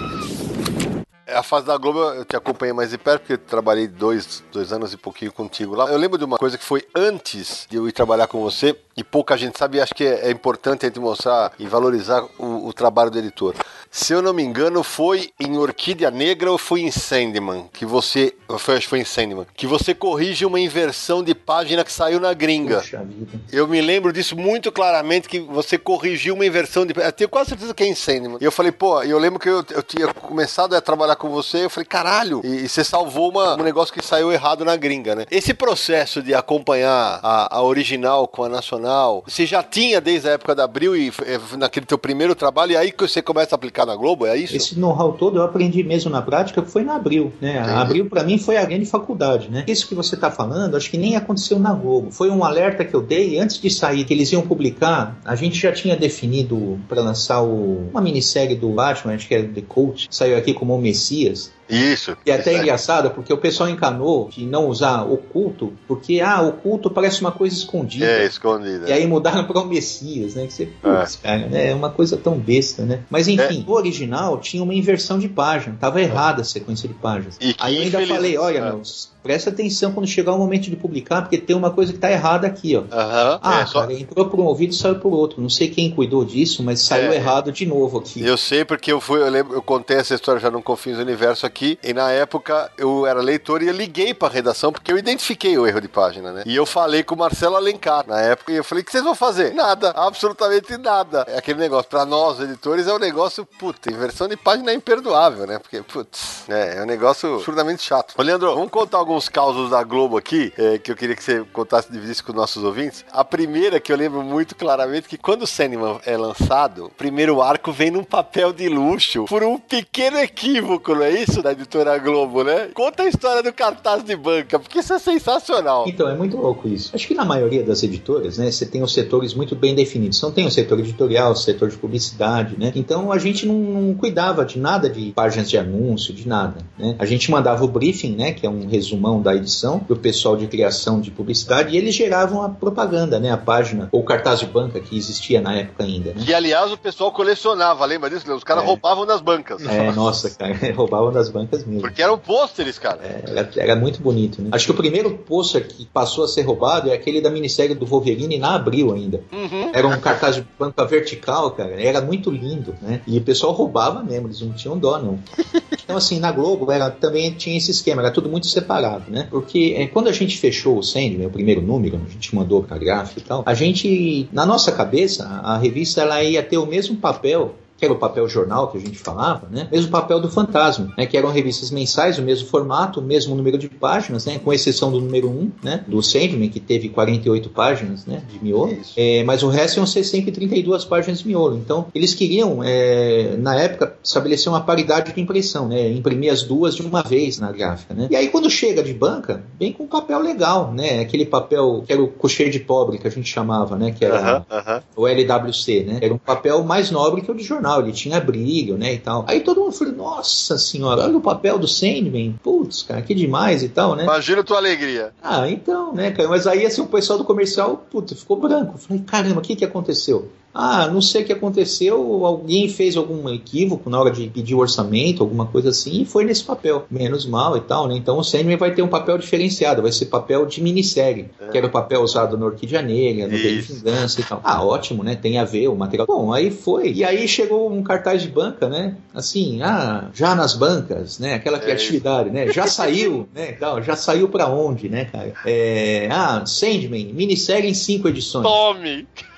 E aí, cara, a gente foi lá e falou: Meu, de onde vocês tiraram isso, cara? Mas não é uma minissérie de cinco edições? Não, é uma revista mensal. Puta merda, não sei o que aconteceu e tal. E foi distribuído assim mesmo o cartaz. É, Aí chegou no número 6, é. ligaram pra gente falando: escuta, o papel do Sandman é pra mudar mesmo?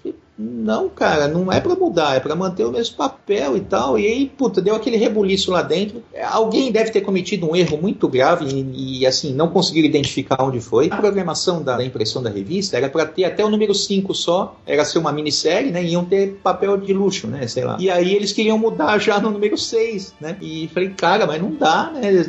Vamos terminar primeiro a- a- o mesmo arco, né? E tal. É, Não, mas tem que mudar, tem que mudar. Aí, assim, na época tinha um, um- começou a se tornar um hábito muito comum das editoras. São as edições encadernadas, né? Que é um termo que o pessoal usa hoje erroneamente, né? Então, assim, hoje você vê vários, entre aspas, encadernados da Panini. Muito bom você E não falar disso. são, não são encadernados, eles são edições, é, sei lá, é, é, de luxo, são É, edições. são republicações. Exatamente, não são encadernados. Porque encadernado o que, que é? Você pegava um material que já havia saído, você tirava as capas originais, tirava os grampos, é, juntava tudo, é, refilava né, e lançava com uma capa nova. Isso é um encadernado. Então, na época, era muito comum, tanto a Abril quanto a Globo, fazerem os encadernados. Eles lançavam já uma minissérie pensando no encadernado. Para vocês terem uma ideia, quando o V de Vingança foi lançado no Brasil, é, eles já fizeram uma parte da tiragem, ela não teve acabamento gráfico, né? Ela não teve, tipo, ela não foi grampeada, não foi é, montada nem nada, porque eles já sabiam que ia encadernar depois. Ah, então é um Eles imprimiram junto a tiragem do encadernado, só que não Isso. Parte, distribuíram. Exatamente. Então, assim, isso aí era para você é, diminuir os custos, né? Uhum. Então você já fazia uma tiragem ligeiramente maior do que aquela que você previa que ia vender em banca, já pensando no encadernado. Sabe por quê? Se você simplesmente encadernasse o que voltava da banca, você tinha que fazer um novo refile, que é um novo corte, e aí diminui o tamanho, ela ficava um pouquinho menor do que, e nesse caso, o Leandro, que o Leandro tá falando. É, não, mas eu achei curioso o fato deles imprimirem junto com a tiragem É? que vai pra banca. Porque normalmente você faz uma nova tiragem pro encadernado. É, não, isso hoje. Agora, hoje em dia, é, eu acho que a maioria das pessoas usa o termo encadernado para designar uma É. edição especial que tem várias histórias É. numa fase reunida. É, não tem mais essa distinção da republicação como uma edição especial e do encadernado como sendo os cadernos é, colados sem grampo. Só pra exemplificar, a Panini publica Demolidor nessas edições maiores. No Brasil não é encadernado, é uma edição especial porque não saiu de outra maneira. Mas a gente chama de encadernado porque É. nos Estados Unidos saiu é como no- mensal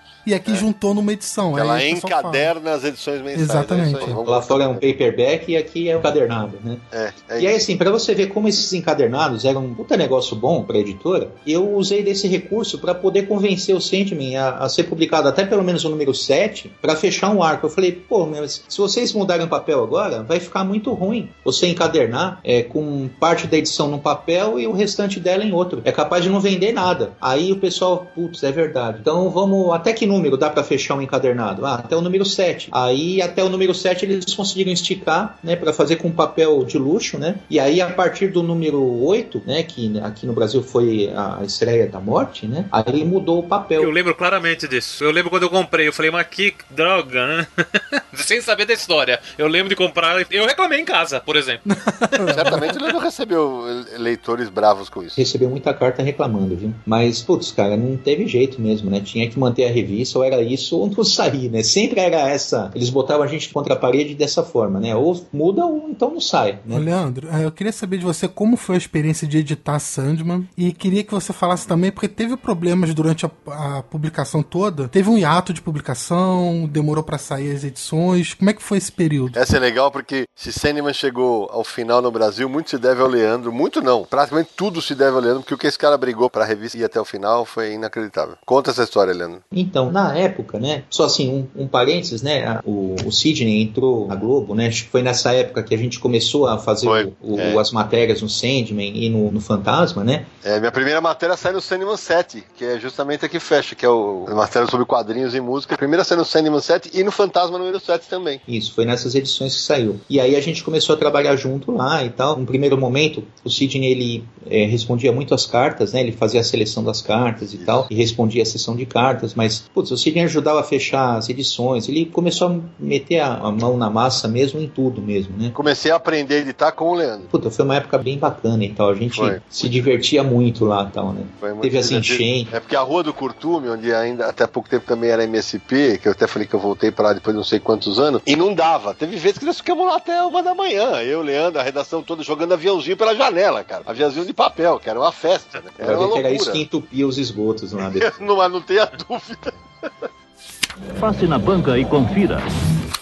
Já que o Leandro falou das cartas, teve uma vez, cara, que eu recebi as cartas, fazia triagem, né? Vem um cartão postal em branco assim. Eu li e meio que eu, eu falei, não, não pode ser, cara. Aí eu levantei branco, fui na mesa do Leandro e falei assim: Leandro, fala que isso aqui não é o que é o que eu tô achando que é. Que era uma carta do Gaiman num postal dizendo que adorava as nossas edições, que o Dave McKean tinha as nossas quartas capas no estúdio dele e que a nossa edição era a que ele mais gostava no planeta. Eu, meu, que eu e o Leandro já faltou a gente sair pra beber, só que nenhum dos dois bebia na época, né? Então, Pois é. Coisa legal que foi aquilo, cara. Não, foi bem bacana, cara. Foi, ah, editar Sandman pra mim foi um. é, acho que é um dos pontos altos, assim, pra mim, né? Como pessoa e como profissional. Hoje tá muito bem definido, né? As coisas, né? Ah, é um quadrinho adulto, isso é pra um determinado público. Na época, não. Né? A gente não sabia exatamente pra quem a gente tava é, lançando as revistas, né? E a gente não tinha retorno, assim. A gente tinha retorno pelas cartas, né? E Sandman recebia muita carta, cara. É uma coisa impressionante. E, incrivelmente, tinha um número de leitoras muito grande. Muito mais do que nas outras revistas, né? Era incrível como tinha mulher lendo Sandman. Era uma coisa muito bacana. Então a gente se media muito em, em- em função desse retorno das cartas, né? Do contato que a gente tinha com o público, né? Por menor que fosse. Mas é, era um terreno muito obscuro. A gente não sabia muito bem com quem a gente estava lidando, né? Chegavam umas cartas muito estranhas, assim. Eu recebi uns telefonemas muito estranhos. Uma vez eu recebi um telefonema de um cara, ele perguntando se eu era Rosa Cruz, se eu era maçom e tal. Porque. Não, porque ele via pelos textos que eu escrevia que talvez eu pudesse saber alguma coisa, eu estava envolvido com isso, mas que em breve ele ia entrar em contato de novo. Falei, cara.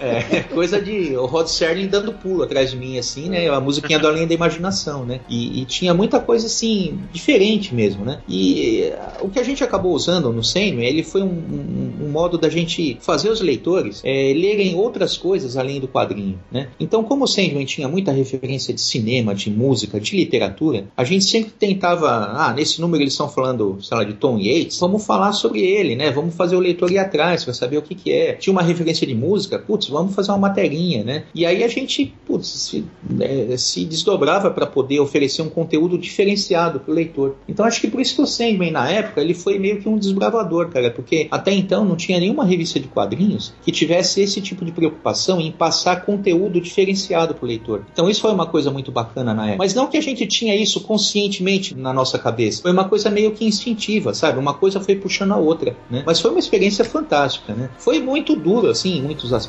porque nesse meio tempo teve um evento chamado Color, né? No meio da história. E, cara, ele acabou com o mercado, acabou com tudo. No dia que o plano econômico dele foi instaurado, no dia seguinte tinha gente lá da Globo, você via nas redações, tinha gente chorando, cara, porque tinha perdido todo o dinheiro que ele tinha aplicado, sabe? Dinheiro que ele tinha aplicado para ser, daqui a um mês, ia ser usado para comprar um apartamento. Então, assim, isso aí são dramas pessoais, mas para editora isso foi um caos, cara, porque ah, acabou o mercado. Né? Você não tinha controle de preço de papel, não tinha controle de gráfica. Pra ter uma ideia, teve uma época que tinha, você deve lembrar também quanto eu, que a gente tinha uma tabela com letras e números, É. que o preço variava por mês. Exatamente isso que eu ia falar, cara. É. Não tinha. O, o- o preço de capa não tava na. Não era um número, não era um valor. Era um né? Ele tinha um código. código, né? É. Aí, dependendo do- da semana, aquele ele consultava na banca o código que ele recebia da editora, podia ser um valor ou outro, né? E ele ia aumentando toda semana. As editoras só atualizavam essa tabela que mandava pra editora e o código ficava o mesmo na capa. É, exatamente, senão você tinha que ficar colando a etiqueta na capa. Então a saída foi criar essa tabela. É uma coisa, assim, é, é inconcebível para outros lugares. Né? Outros países devem ler isso e falar: meu,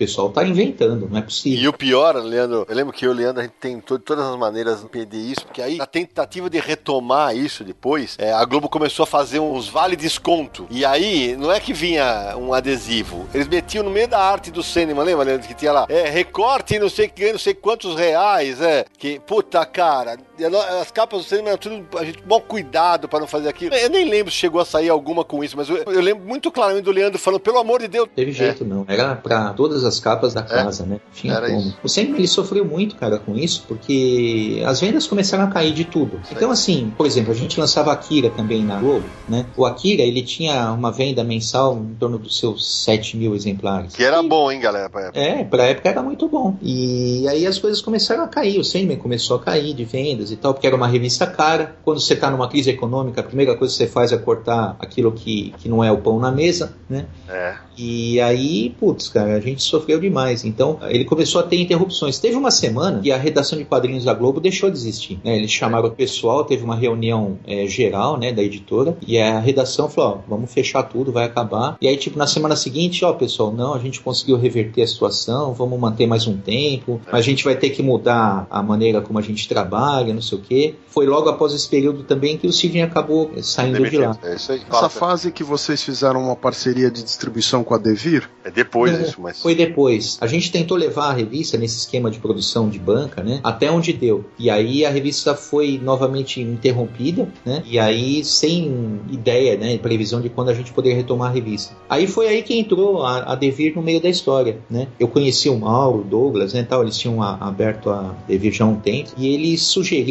pra gente fazer uma espécie de coedição, né? Uma copublicação do Sandman. A gente faria uma tiragem menor, eles cuidariam da parte de impressão e distribuição. Então o Sandman eh, passaria a não mais ser distribuído em banca, mas em lojas especializadas. Então eles é que foram responsáveis pelo, pela volta do Sandman. Mas isso aconteceu porque o Leandro foi atrás. O Leandro foi atrás da parceria. Não foi um negócio que a editora se preocupou. O Leandro foi atrás porque ele era um cara que queria levar a série até o fim. Foi bem complicado, porque o pessoal não estava acreditando muito. Falando, quem são esses dois caras? Uma livraria? É uma livraria querendo fazer parceria com a editora Globo, né? Onde já não tem é, porquê, né? Então houve um certo desdém, assim, na época, né? Pra, pô, quem esses caras pensam que são? Mas foi graças a- ao trabalho deles, assim, que a gente conseguiu trazer o Sandman de volta. Isso aí foi a partir do Sandman número 39, né? Até o número 38 a gente ainda teve distribuição em banca, né? E do 39 em diante ele começou a ser distribuído em comic shop. então mais da metade da revista. Foi muito bacana na época, a gente começou a fazer o Sandman em papel offset, com uma gramatura legal e tudo, né? Foi uma revista mais bonitona, assim, né? É, é. Mas é, muita gente não achava, né? Não encontrava. Eu, eu sou um caso desses. Foi, muita gente leu até o 38 e depois não conseguiu achar mais. Eu, no caso, eu não li nem até o 38. Chegava esporádico, eu não encontrava muito. E a partir de um momento eu não encontrava de maneira nenhuma. Então eu não conseguia ler Sandman. Tanto que quando a gente fez um programa sobre Sandman, que é o Confins número 4, contei esse caso. Só fui ler Sandman quando foi republicado pela Tudo em Quadrinhos. Que aí eu pude ler desde o primeiro número. Antes disso, eu achava números avulsos largados. E me fala uma coisa, dos 50, que é a edição clássica do Ramadã, tô aqui, eu tô aqui no Guia dos Quadrinhos, também nosso amigo Edson Diogo, né? E aí, o 51, o 50 é dezembro de 94. O 51 volta em janeiro de 96. Há um hiato aqui, imagina o teu desespero, e dos fãs, né? Então, cara, aí na época as vendas eram inexpressivas, né? Eram pra- inexpressivas. pra- Pra Globo era. né? Então, assim, eu- eles estavam pagando um salário pra gente pra não ter retorno, né? Era bem a verdade, né? É, é. Então não era negócio pra, pra Globo manter uma revista com uma tiragem tão pequena e com uma distribuição pobre, né, entre aspas. Né? Ela, ela era muito mais é, setorizada, né? Isso. Mas na época você tinha que vender em banca, né, para ter lucro, né? É isso mesmo. Então, putz, teve mais um- uma interrupção aí. Aí a revista acabou voltando quando surgiu, não sei se pro bem ou se pro mal, o Leão Azulay, né? Que Sim. cuidou. Então ele apareceu no mercado e aí ele, putz, cara, ele tinha muita. Ele é um excelente vendedor, né, cara? Ele tinha muita lábia, né? E ele conseguiu convencer o pessoal de ser um negócio bom pra Globo e pra ele, tipo, se passasse a distribuir através dele, que ele tinha um- uns esquemas de banca também, não sei o quê. E aí, assim, putz, eles já tinham interrompido o, o acordo com a Devir, e aí retomaram através do Leão Azulay, né? E aí Então, a revista dos- foi até o final, né? Dos 51 até o 75 não tem mais devir. Puxa, cara, eu acho que é por causa disso E mesmo. me fala uma coisa, é, quando chegou os 50, você ficou lá um ano nesse ato até voltar. A revista pra editora Globo chegou a estar cancelada? Então, a- o contrato foi mantido, né? Eles mantiveram o contrato, porque ele tinha. Antigamente se fazia contratos que duravam anos, né? Então a gente não tinha um compromisso. A gente já havia iniciado a revista, mas se havia uma interrupção, a gente ia jogando a coisa para frente, né? Ia protelando, né? Então não existia aquele compromisso, ah, não tá publicando, então vamos encerrar. O contrato ia até o término dele, né? Entendi. E ele estava dentro do contrato ainda, né? Essa foi a única revista que teve distribuição da Devir? Ou teve algum outro título? Akira também teve, não? Não, o Akira não. O Akira teve a história da interrupção, mas são. Mas no original. É, teve a história da interrupção que, atenção, nós não vamos falar hoje, porque o Leandro vai voltar ao Confins do Universo num programa especial sobre Akira. Então você não estranhe que a gente não vai falar de Akira hoje. Essa história do Leandro vai contar em detalhes num outro programa só sobre Akira. Já deixou o pessoal ansioso. Leandro, falando de Sandman, eu queria te fazer uma pergunta de uma edição que eu participei, que é aquele Sandman especial Orfeu. Como é que aconteceu dessa revista ter os quatro pin-ups de autores nacionais? Ah, cara, a gente tinha muito mais liberdade na época, editorial, de criar o conteúdo do que a gente tem hoje, né? É, então, por exemplo, é, hoje eles querem saber tudo o que vai ter na revista, exatamente, né? Página por página, né? É, na época, assim, você tinha um contrato, você tinha um royalty a pagar por mês, né? E era o que bastava, né? Eu não podia alterar o conteúdo das histórias, né? É, eu não podia mudar o conteúdo, eu não podia prejudicar o conteúdo original. Mas qualquer material extra que eu quisesse colocar, eu tinha permissão. Então, poxa, cara, iam ter páginas, eles não iam vender publicidade, não ia ter conteúdo publicitário, né? Falar, meu, vamos fazer, que a edição já tinha pin-ups originais, né? Americanos, né? E aí a gente optou por fazer coisas daqui também. Ah, vamos colocar material nosso, né? Tem tanta gente que curte o personagem e tal. E aí foi nessa que, que você acabou entrando, né? Na, na história aí Legal. do Sandman. É. Muito legal. Ou seja, sabe que eu lembro que eu ta- essa época eu tava na redação ainda. Eu até falava, o Leandro falou do V de Vingança, só pra ilustrar. Eu lembro direitinho que o primeiro trabalho que eu fiz foi escrever o texto de quarta capa do encadernado do V de Vingança. Foi isso. Foi né? o primeiro trabalho que eu fiz, cara, na redação. Eu falei, cara, como marca a gente, né? E que verdade seja dita, o nosso encadernado, ele foi criado numa época que não existia o paperback americano. Sim, inclusive do Sandman. Tanto é, É. que a gente criou a capa na redação. Exatamente. Não tinha nem encadernado da Orquídea Negra. Exatamente. Ou seja, essa edição do Orfeus, eu lembro direitinho. Hoje, tudo bem. é, O molecada tá acostumado com as edições de luxo, caramba. Cara, vocês tinham que ver a minha reação do Leandro quando chegou o original gringo é, dessa edição do Orfeus, que o rosto dele brilhava no escuro. É, é, era um tal da gente chamar as pessoas pra uma sala escura. Vem cá ver, vem cá ver. ó. Aí acendia a pumba, ficava a cara do Sandman em verde brilhando na capa, né? Você lembra disso, né? Parecia criança, né, cara? É, era um É, efeito fluorescente, né? que- É isso aí. Tinha É isso essa mesmo. capa do Sandman e tinha a capa do Motoqueiro Fantasma, que eram famosas nessa época. É, causa desse- nossa, é verdade, bem lembrado. Mundo Sem Fim, Guerra da Luz e Trevas, O Prisioneiro, o Gilgamesh, ah, Cartas Selvagens.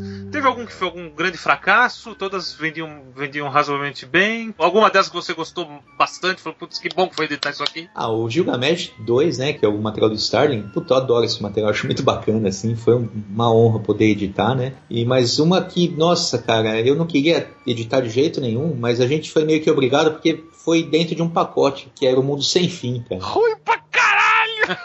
Nossa, as artes são lindas, né, a arte é, É, maravilhosa, mas, meu, que história é aquela, cara? Gente Pelo amor de céu. Deus, sabe? tem pé nem cabeça, né? Nossa, eu lembro eu lendo comentando isso na redação, eu falava, eu falava acho que eu, eu, com vergonha de falar que eu não tinha entendido porra nenhuma daquela história. Eu falei, Jesus amado, cara. Tem umas lembranças desse período que são curiosas. Eu lembro que o Leandro passava o material para os tradutores de fora, baseado um pouco no conhecimento que o pessoal tinha do material e não da língua necessariamente, né? Eu lembro que eu pegava Excalibur porque eu tinha um contato grande com o material original e a mesma coisa acontecia, por exemplo, você me passava outras coisas em função da minha familiaridade com o material gringo. Tanto é que Cartas Selvagens que o Naranjo mencionou, você me ligou e falou: "Pô, você quer traduzir esse material? Você conhece esse material e tal?" George R. R. Martin, né, o mesmo do Game of Thrones. E eu falei: "Cara, eu tenho uma edição, mas eu não li a série completa e tal." E você falou: ah, "Então não vou te passar esse material não, vai para outra pessoa."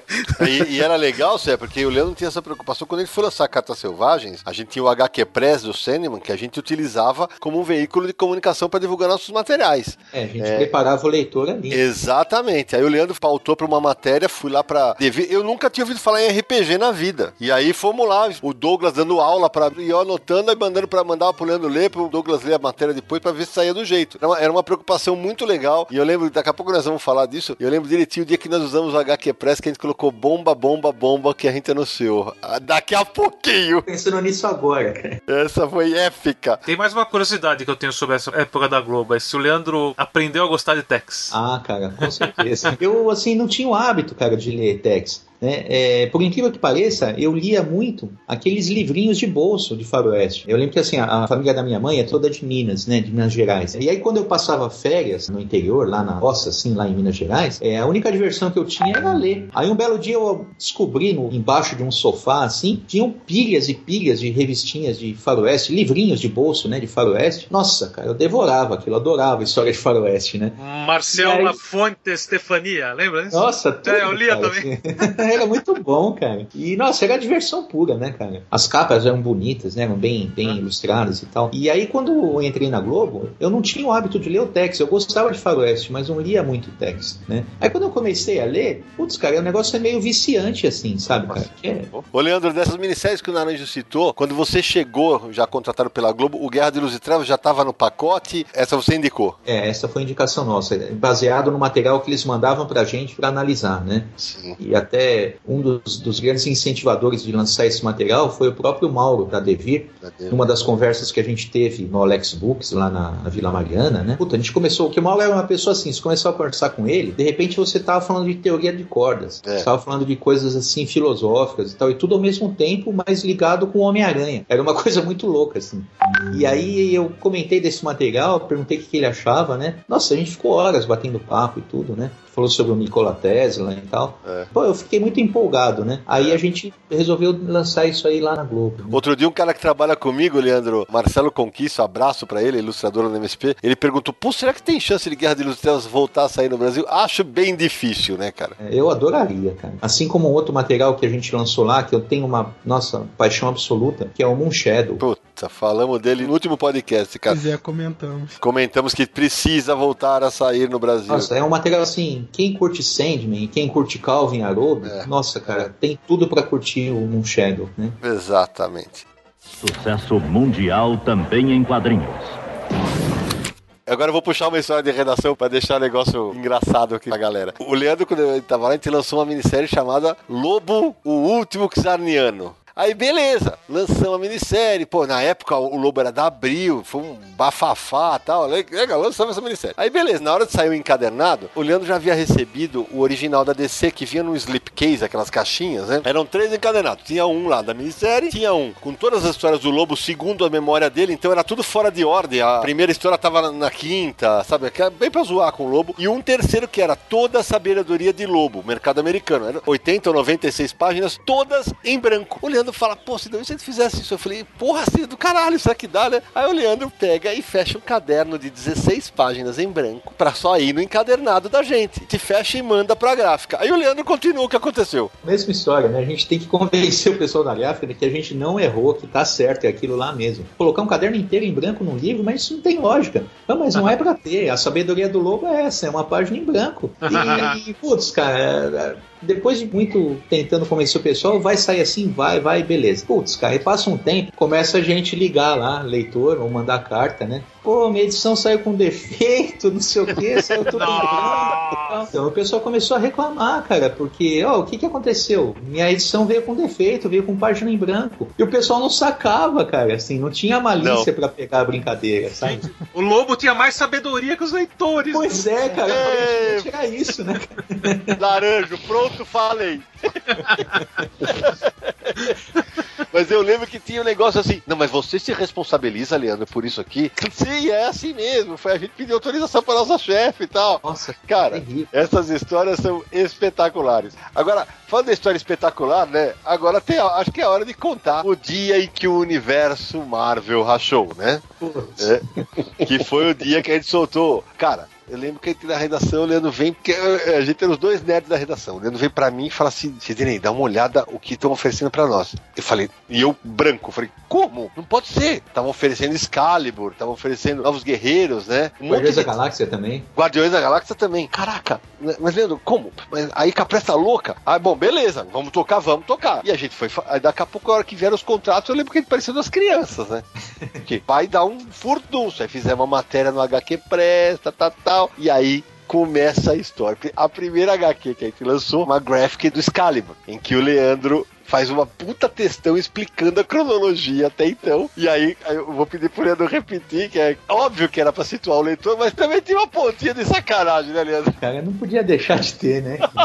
e assim, é, vamos dar nome aos bois, né? Um dos é, conspiradores, embora ele possa até não admitir agora em público, foi o Sérgio Codespot. Porque muitas das informações que eu coloquei naquela página de abertura, explicando é. o que aconteceu antes, é, foi graças a coisas que a gente conversou. Em que pé que estavam as histórias do X-Men, o que, que aconteceu naquele intervalo de tempo e tal, né? Era vital, né, Leandro? A gente tinha que explicar, porque o Excalibur estava à frente da cronologia. O Noturno estava na equipe. A gente tinha que explicar pro leitor o que acontecia, né? E aí ligou pro Mutante, faz sentido. Porque nessa época eu já comprava todas as edições que saíram. Não, você comprava todas as edições desde que você nasceu. O Sérgio acho que era o cara que mais entendia de X-Men que eu conhecia na face da Terra. Então qualquer dúvida que eu tivesse, eu ligava para ele e aí a gente ficava horas conversando. Mas assim, muito das informações que a gente colocou naquele prefácio, que foi o, verso da capa, né, era para situar os leitores, né? Isso aí foi uma coisa que é, foi colocada em prática de uma coisa que eu sempre falei. Pô, meu, leitor não é bobo, cara. Sabe, é leitor não é idiota. Então essa coisa de você ficar alterando o quadrinho, ficar explicando, não sei o quê. Cara, se a história tá dois anos ou um ano fora de cronologia, meu, põe um texto explicando. Ó, essa história aqui se passa entre tal e tal coisa, ou ela vai mostrar acontecimentos que ainda vão aparecer aqui no Brasil, meu, o leitor vai entender, cara. Que é algo que você não ouviu o programa com o JP, mas é algo que a gente debateu muito com ele. E, claro, a gente discorda da opinião dele, respeito a dele, mas ele acha que não. Ele pode reescrever, eu acho que não, e vou na mesma linha que você. Vou confessar um negócio para vocês. Quando eu descobri que tinha esses cortes e tal, uma época a Marvel lançou uma linha de encadernados baratos em preto e branco que chamava Essentials. E eu reli várias histórias do quarteto do Homem-Aranha e outros personagens porque o que você tinha lido na Abril tinha corte. E, e, e para ler as histórias na íntegra, como é que era, entender realmente a cronologia dos personagens, eu comprei um monte de Essential numa época aí, para ler as histórias de novo na íntegra. Essa questão de tradução também é muito complicada, assim, é. porque envolve muito assim a questão da época, tem a mudança de claro. formato, né, e tudo, né? Mas é, é, é, muito difícil. Mas enfim, nessa questão do Calibur, né, a gente tinha que pelo menos prestar conta pro leitor, para ele começar a ler a história e saber o que, que tá acontecendo. Mas aí, assim,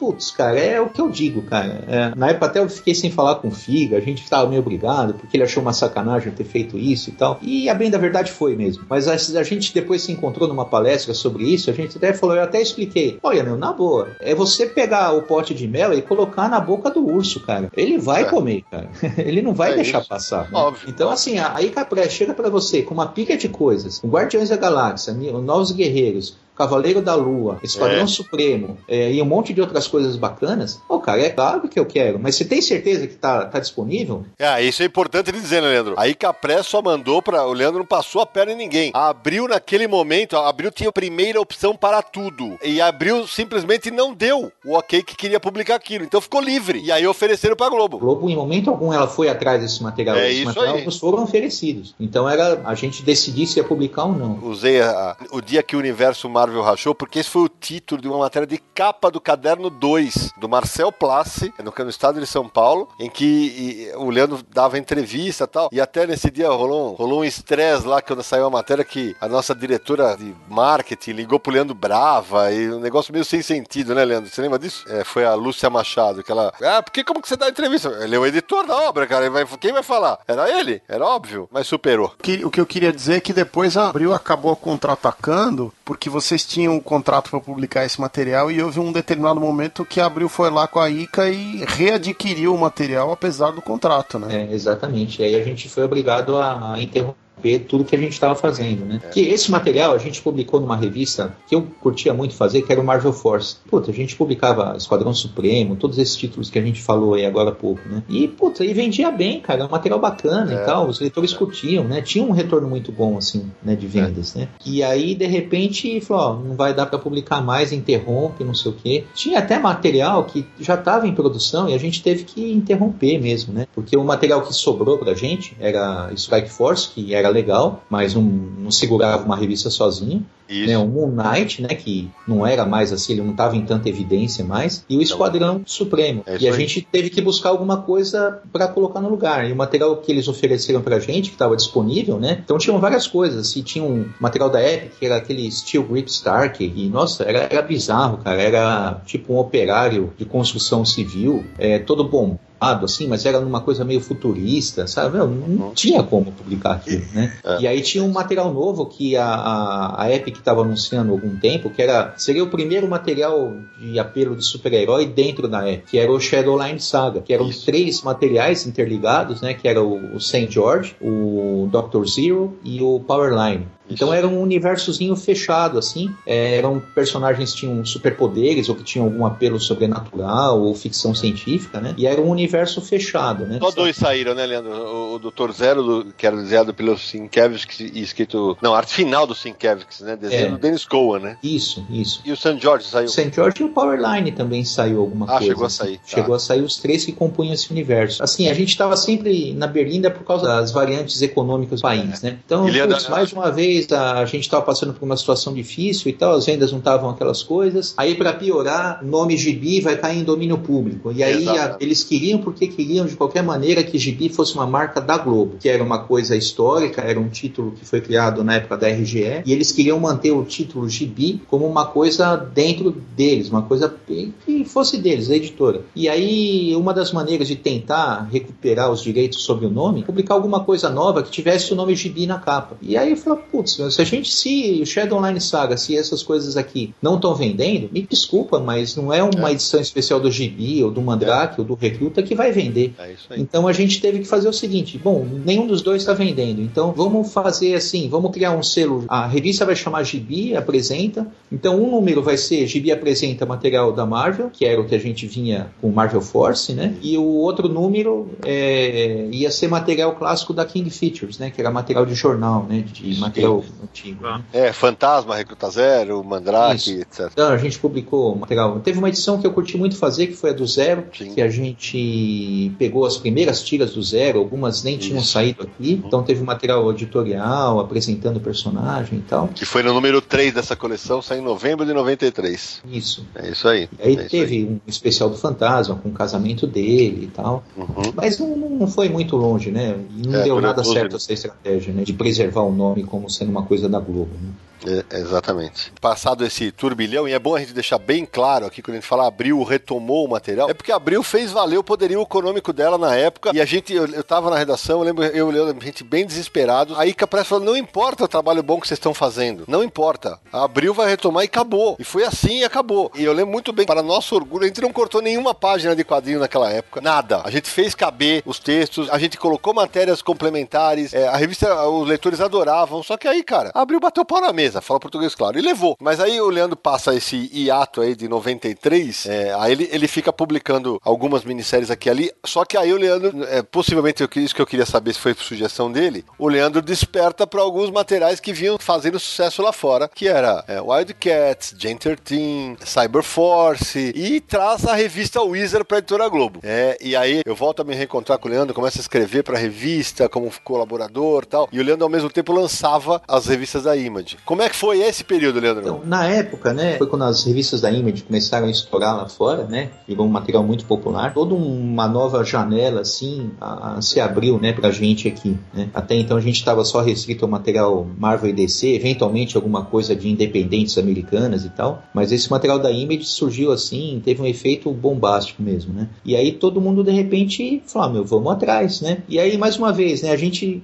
é, tinha muita dificuldade de contatar os autores, né, e, e, o pessoal de licenciamento lá fora, né, e não tinha ninguém aqui que representasse essas editoras no Brasil. Quem tentou, uma época, não licenciar, é, eles acho que até tentaram fazer isso, era o pessoal do Art Comics. Eles até chegaram aí na Globo, assim como eu sei que eles foram na Abril, oferecendo alguns materiais e tal, e eu lembro que, putz, o que trouxeram pra gente, assim, era, ah, era meio resto mesmo, não era o creme de la creme, assim, era uma coisa que, se publicar ou não publicar, não ia fazer a menor diferença, né? É. E aí a gente foi atrás mesmo, né, do material da Wildstorm, né, da Top Call, né, que eram as duas que estavam despontando, né, porque a gente já sabia que abril já havia pego o Spawn, né, do, do McFarlane. E aí a gente correu atrás, a gente falou com o pessoal de contratos, né, e eu não sei se alguém chegou aí lá fora, ou não sei como é que foi feito, e a gente conseguiu finalmente contatar o pessoal da Wildstorm e da Top Call. E aí desses materiais que estavam disponíveis, a gente de cara, a gente já fechou o contrato com o Wildcats de Interteam da Wildstorm, né, que era material do Jim Lee e do pessoal dele. E da Top Call a gente pegou o Cyberforce, que era o material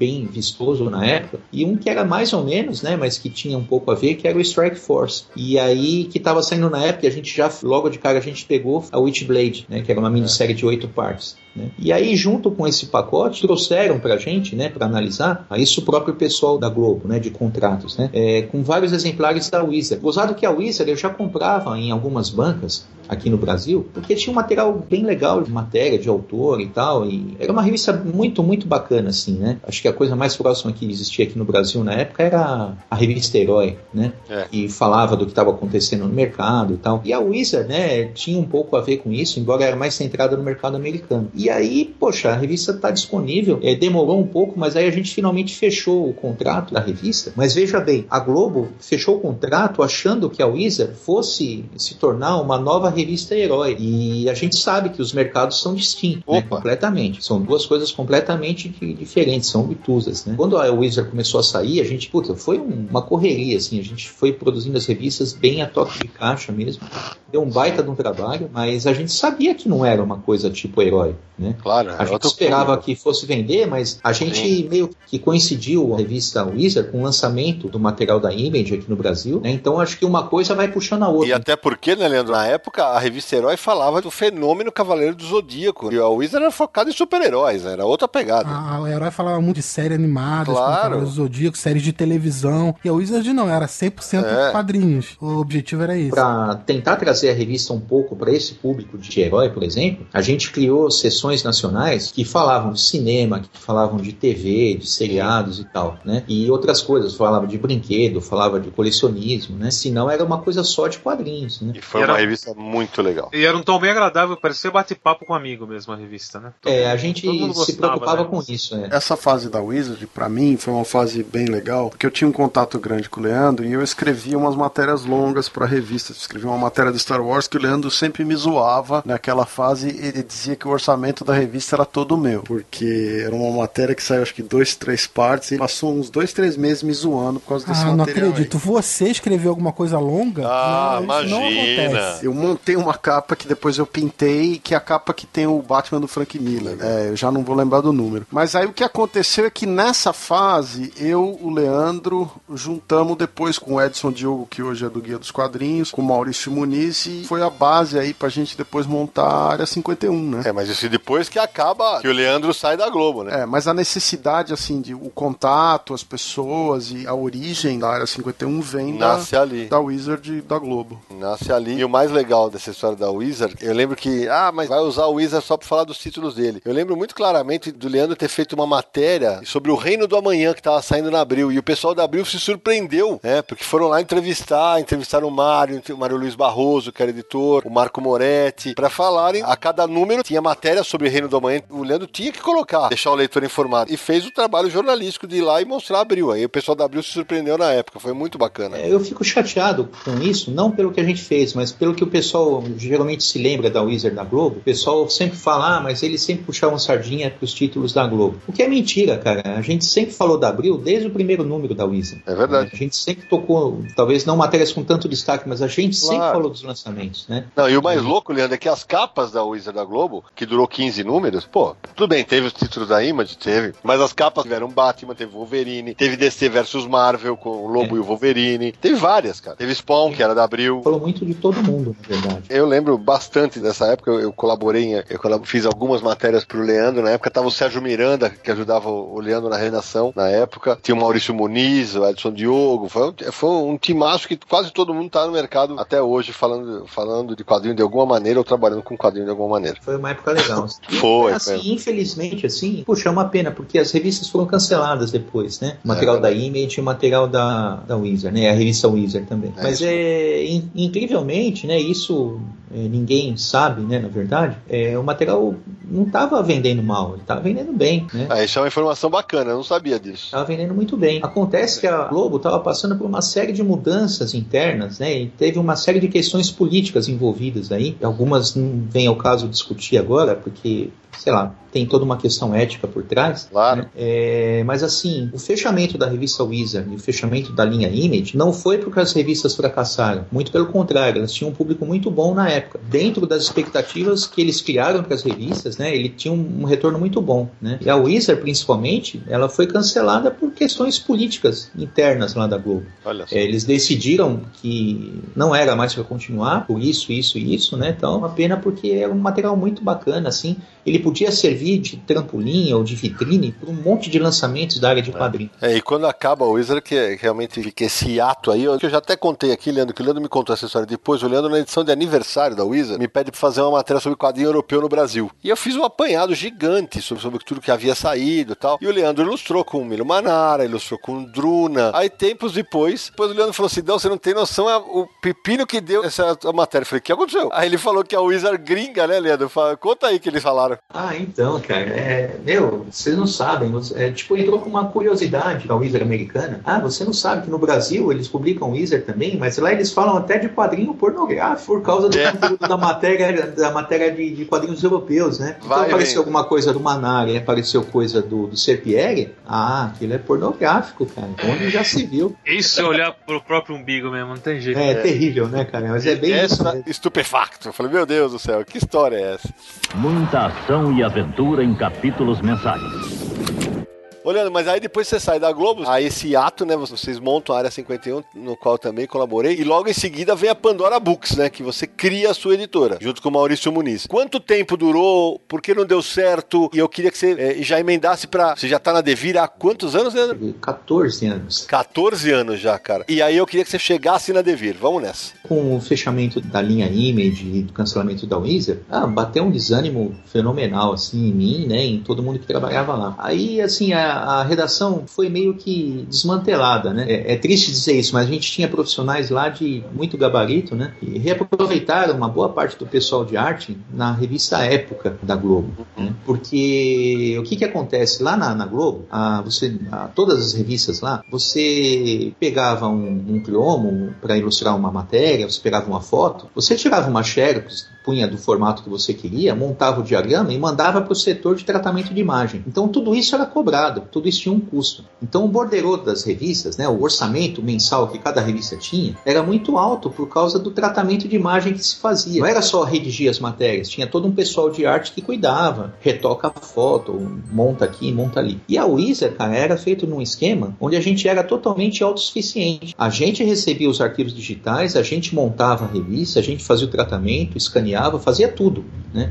Então o nosso custo lá dentro era zero de tratamento de imagem. Uhum. Era tudo era inserido no salário de cada um, né? Então o nosso borderô era aquilo lá. Não entendiam como era feito isso, como conseguiu fazer isso, né? Mas aí depois do desmantelamento da redação, eles aplicaram esse esquema de trabalho na revista Época, né, que foi um projeto que começou meio assim na surdina para fazer frente à revista Veja da Abril, né? E aí todo esse esquema de trabalho, toda a filosofia que a gente criou, né, de produção, de criação, foi incorporado na revista Época, né?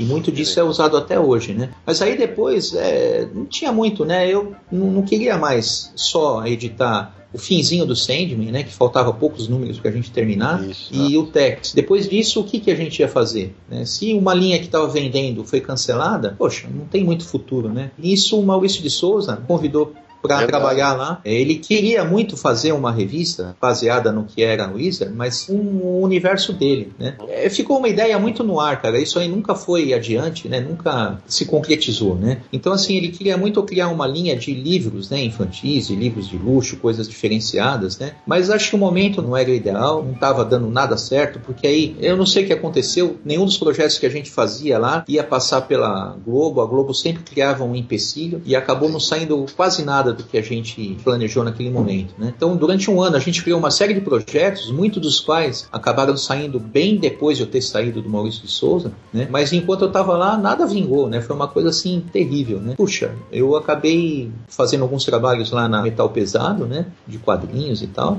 e aí houve uma certa mudança lá. Eles criaram uma editora chamada Atitude, que era uma fusão entre a Metal Pesado e a editora Azul. E a redação era junto com o pessoal da Sexy. Isso, cara. Nossa, era bizarro. Cara. Era bizarro. Momentos muito estranhos, cara. Aí dava pra dizer dos americanos que do Brasil só tem louco. Aí faz sentido. Nossa, cara.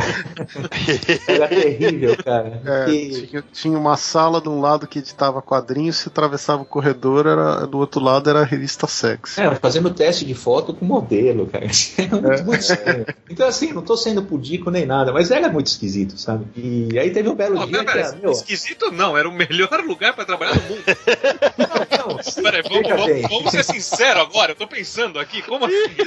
Veja bem, eu não vejo problema com isso, muito pelo contrário. Mas assim, eu tava lá pra editar quadrinhos, né? Ah, E aí, de repente, você que usava com, sei lá, com modelos lá que estavam saindo na sex, era constrangedor, porque você não sabia se você dava um beijinho de bom dia, se você cumprimentava, se não cumprimentava, era, era estranho, né? Teve um dia que a Rita Cadillac foi na redação, e aí o pessoal sempre me zoava, né? Eles me sacanearam nesse dia, porque uma vez eu falei, pô, eu adorava o Chacrinha, achava muito divertido e tal, né? Era uma coisa que marcou né, a minha infância. E eu era fã da Rita Cadillac, não sei o quê. E aí eles levam ela lá na redação. Tanto que a gente até na da área 51 do site, a gente até depois colocou uma foto minha do lado dela, né? Sim. E foi a glória, né, cara? Assim, foi a realização de um sonho de moleque, assim, né? Foi muito lá, engraçado. é. Foi difícil fazer as coisas lá também, viu, cara? Era muito difícil, viu? Mas lá você chegou a trabalhar fixo, né, Leandro? Tempo curto, né? É, um tempo curto a gente trabalhou fixo lá. E mas nossa, cara, eles queriam que as coisas fossem todas feitas nas coxas, assim, era tudo meia boca, sabe? É, e não dá pra trabalhar nesse esquema, cara. Era tudo muito os contratos não estavam 100% é, fechados, sabe?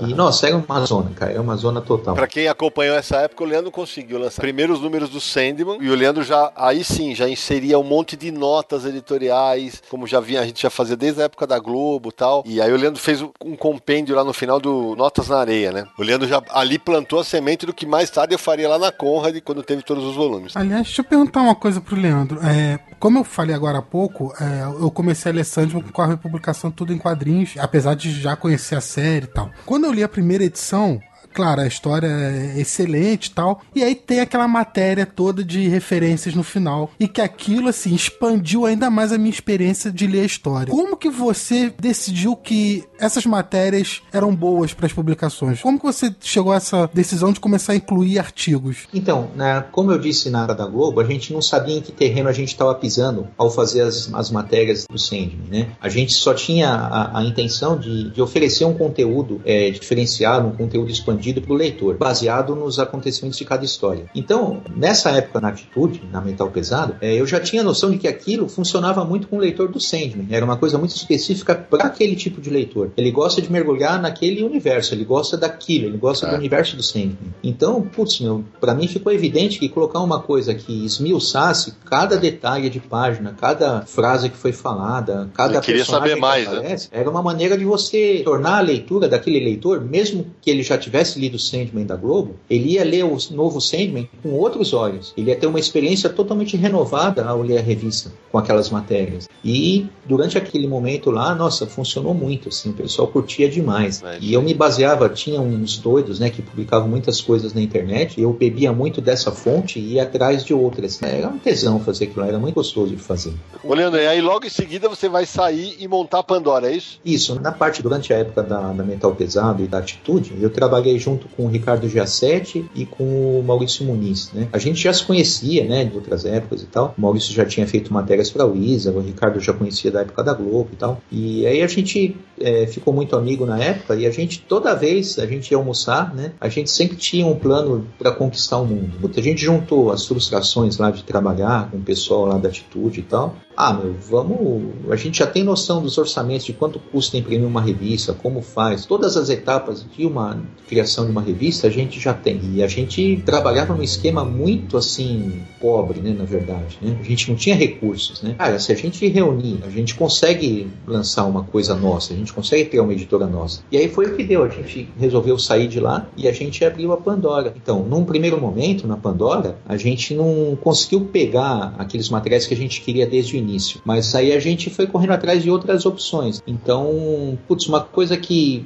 surgiu pra gente, a oportunidade, foi de, de criar, de lançar material aqui no Brasil da 2000 AD. Então a gente queria muito ter começado com Juiz Dredd, né? Mas era um material meio complicado ainda. E por incrível que pareça, a coisa mais linear que a gente tinha no momento para poder publicar era o material do Zenith, do Grant Morrison, que é uma história de super-herói. Então tem um apelo bacana, né, de ser super-herói, ter aquela coisa toda de realidades alternativas, de mundos paralelos e de ser um roqueiro, né? Tinha um apelo bacana, assim. A gente tinha intenção muito de tentar divulgar isso em alguns canais de rádio, né, alguma coisa assim. E... Mas é tudo muito difícil, cara. Na prática É- a coisa muda muito de, É, de- é isso que eu queria saber, Leandro, porque você veja, você vivia o, o- o universo de trabalhar em editoras grandes, aí você vai pra tua editora. É legal até você contar. Agora é o meu bolso, sou eu, eu sou o marketing, eu sou o comercial. O salto é muito grande. Nossa, cara, não é um salto, é um mergulho, cara. Assim, É. Você não sabe para onde você tá indo. É, e assim, não é ficar contando lamúria, mas, pô, cara, tinha dia que era complicado, assim, você fica sem grana mesmo, seu dinheiro vai embora. E, e, assim, acho que talvez se a gente tivesse feito isso, é, talvez dois, três anos depois da época em que a gente abriu a Pandora, acho que a gente teria citado muito bem. Porque na época é, não existia esse conceito que tem hoje das edições livro de quadrinhos. Nós estamos falando do começo dos anos 2000, né, Leandro? que foi no período que eu fui para os Estados Unidos. O Leandro tinha me feito um convite para participar da Pandora, que eu acabei não participando diretamente e eu fui para os Estados Unidos. É, eu lembro disso porque foi nessa época que eu conheci o Leandro, porque foi criado o Universo HQ, comecei a entrar em contato pra divulgar as coisas de lançamentos, como a gente faz com todas as editoras. E aí eu conheci o Leandro, o Maurício Muniz, o, o Ricardo Giassetti, e tal, a gente trocava e-mail. Uma vez eu fui pra São Paulo, fui na editora, cheguei a fazer o site da Pandora. Tem muitas publicações lá, tem lá até crédito meu no expediente lá como webmaster, coisa do tipo. É, e a Pandora publicou muita coisa, publicou Sin City, publicou Liga Extraordinária. Liga Extraordinária, Estranhos no Paraíso, publicou até títulos da Marvel. Samir era uma criança nessa época. Queria só lembrar uma coisa, para mim essas coisas estão muito interligadas, porque Leandro, o Maurício Muniz, o Edson Diogo eram os meus parceiros da Área 51, que é um site que começou sobre notícia de quadrinho e cinema, que começou quando acabou o Wizard Brasil. A gente queria continuar fazendo notícia, não tinha mais como fazer dentro do material impresso, a gente começou a fazer na internet. E aí veio uma ameaça de processo da Pirassununga 51.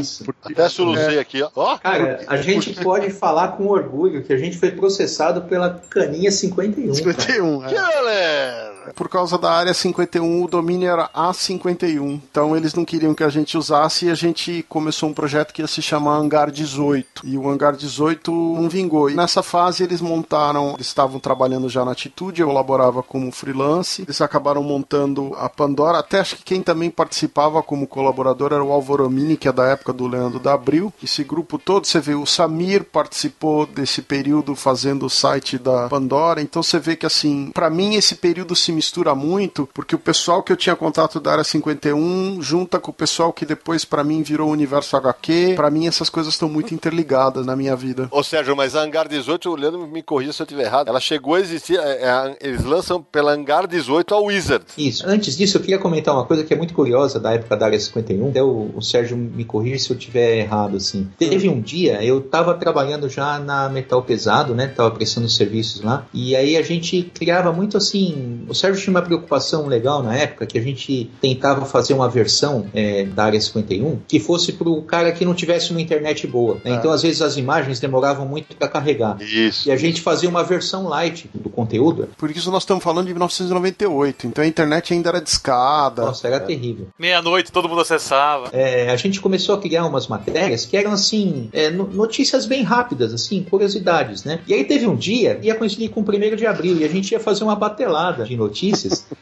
Aí a gente conversou, falei, meu, o que, que a gente acha da gente fazer um especial de notícias só de primeiro de abril? Mas foi tudo feito, assim, muito seriamente, cara. Nada assim. é, Hoje a gente fala, parece absurdo, mas na época tinha um pouco a ver. Coisas do tipo assim, ah, e vem aí uma nova minissérie spin-off do Watchmen, que se passa na época do- da Guerra do Vietnã, e não sei o que, onde mostra o Dr. Manhattan e o comediante atuando na guerra. É. E teve uma outra, ah, bomba, não sei o que, notícias é, têm sido divulgadas lá fora de que o Todd McFarlane comprou a Marvel. Cara, meu, foi um rebuliço assim. Teve um cara, acho que era o Alexandre Maron, se eu não me engano, ele ligou lá pra mim, na Metal Pesado, falando: Meu, onde vocês conseguiram essa notícia? Eu não me conformo, eu tô ligando na redação da Marvel e ninguém atende, cara. Não sei se era da Marvel ou da DC, eu tô ligando pra eles e ninguém atende. Só que parece que naquela época coincidiu que a reda... acho que era da DC, desculpa, não era a Marvel. A DC tava mudando os escritórios, era lá na Quinta Avenida, pra um outro local. Então acho que o cara realmente ligou lá e não conseguiu falar com ninguém, cara. Falou, então é verdade mesmo, ninguém atende. Eu lembro, Leandro, que a minha notícia nesse dia foi que havia um crossover do Flash com o Papaléguas, que depois aconteceu! Pois é, cara. Então, assim, foi muito engraçado. A gente se divertia muito com essas coisas também, né? E o pessoal gostava. Como o spin-off de Watchman também aconteceu. Exato. É, e vale dizer que o crossover que eu falo que aconteceu, aconteceu numa animaçãozinha que rolava no Cartoon Network, foi um barato. Mas era uma fase muito divertida de falar sobre quadrinhos, de fazer quadrinhos. Era uma coisa ainda, tinha uma ingenuidade ainda rolando, porque era o começo da internet. Então, é, a- todo mundo muito interessado na informação, né? Hoje é diferente, hoje tem muito canal de informação. Outro dia, Leandro, eu, eu dei uma bronca no menino que faz um canal de quadrinhos chamado Dois Quadrinhos, o Vinícius, porque ele soltou um vídeo falando que a Wizard da Globo era pirata. E eu dei uma bronca, ele tirou o vídeo do ar, falou que ia fazer um vídeo de desculpas, eu não vi até hoje, tá? Aí fica o puxão de orelha pro Vinícius. Se ele fez o vídeo de desculpas, eu não vi, aí fica o puxão de orelha pra mim. Mas muito se falou que a Wizard que vocês lançaram no Hangar 18 não tinha contrato. Isso você pode falar, se tinha ou não? Como é que foi? Putz, cara, a gente tinha contrato de praticamente tudo ali. A gente entrou em contato com a SFX, que era uma revista inglesa. A gente começou a usar material mesclado, né? Tanto da Wizard quanto da, da SFX. E a gente colocou muita coisa nacional. A gente pediu na época permissão, acho que a empresa que cuidava do licenciamento da Wizard, não era mais direta, era uma empresa, acho que era a J3, uma coisa assim, em 3, algarismo romano.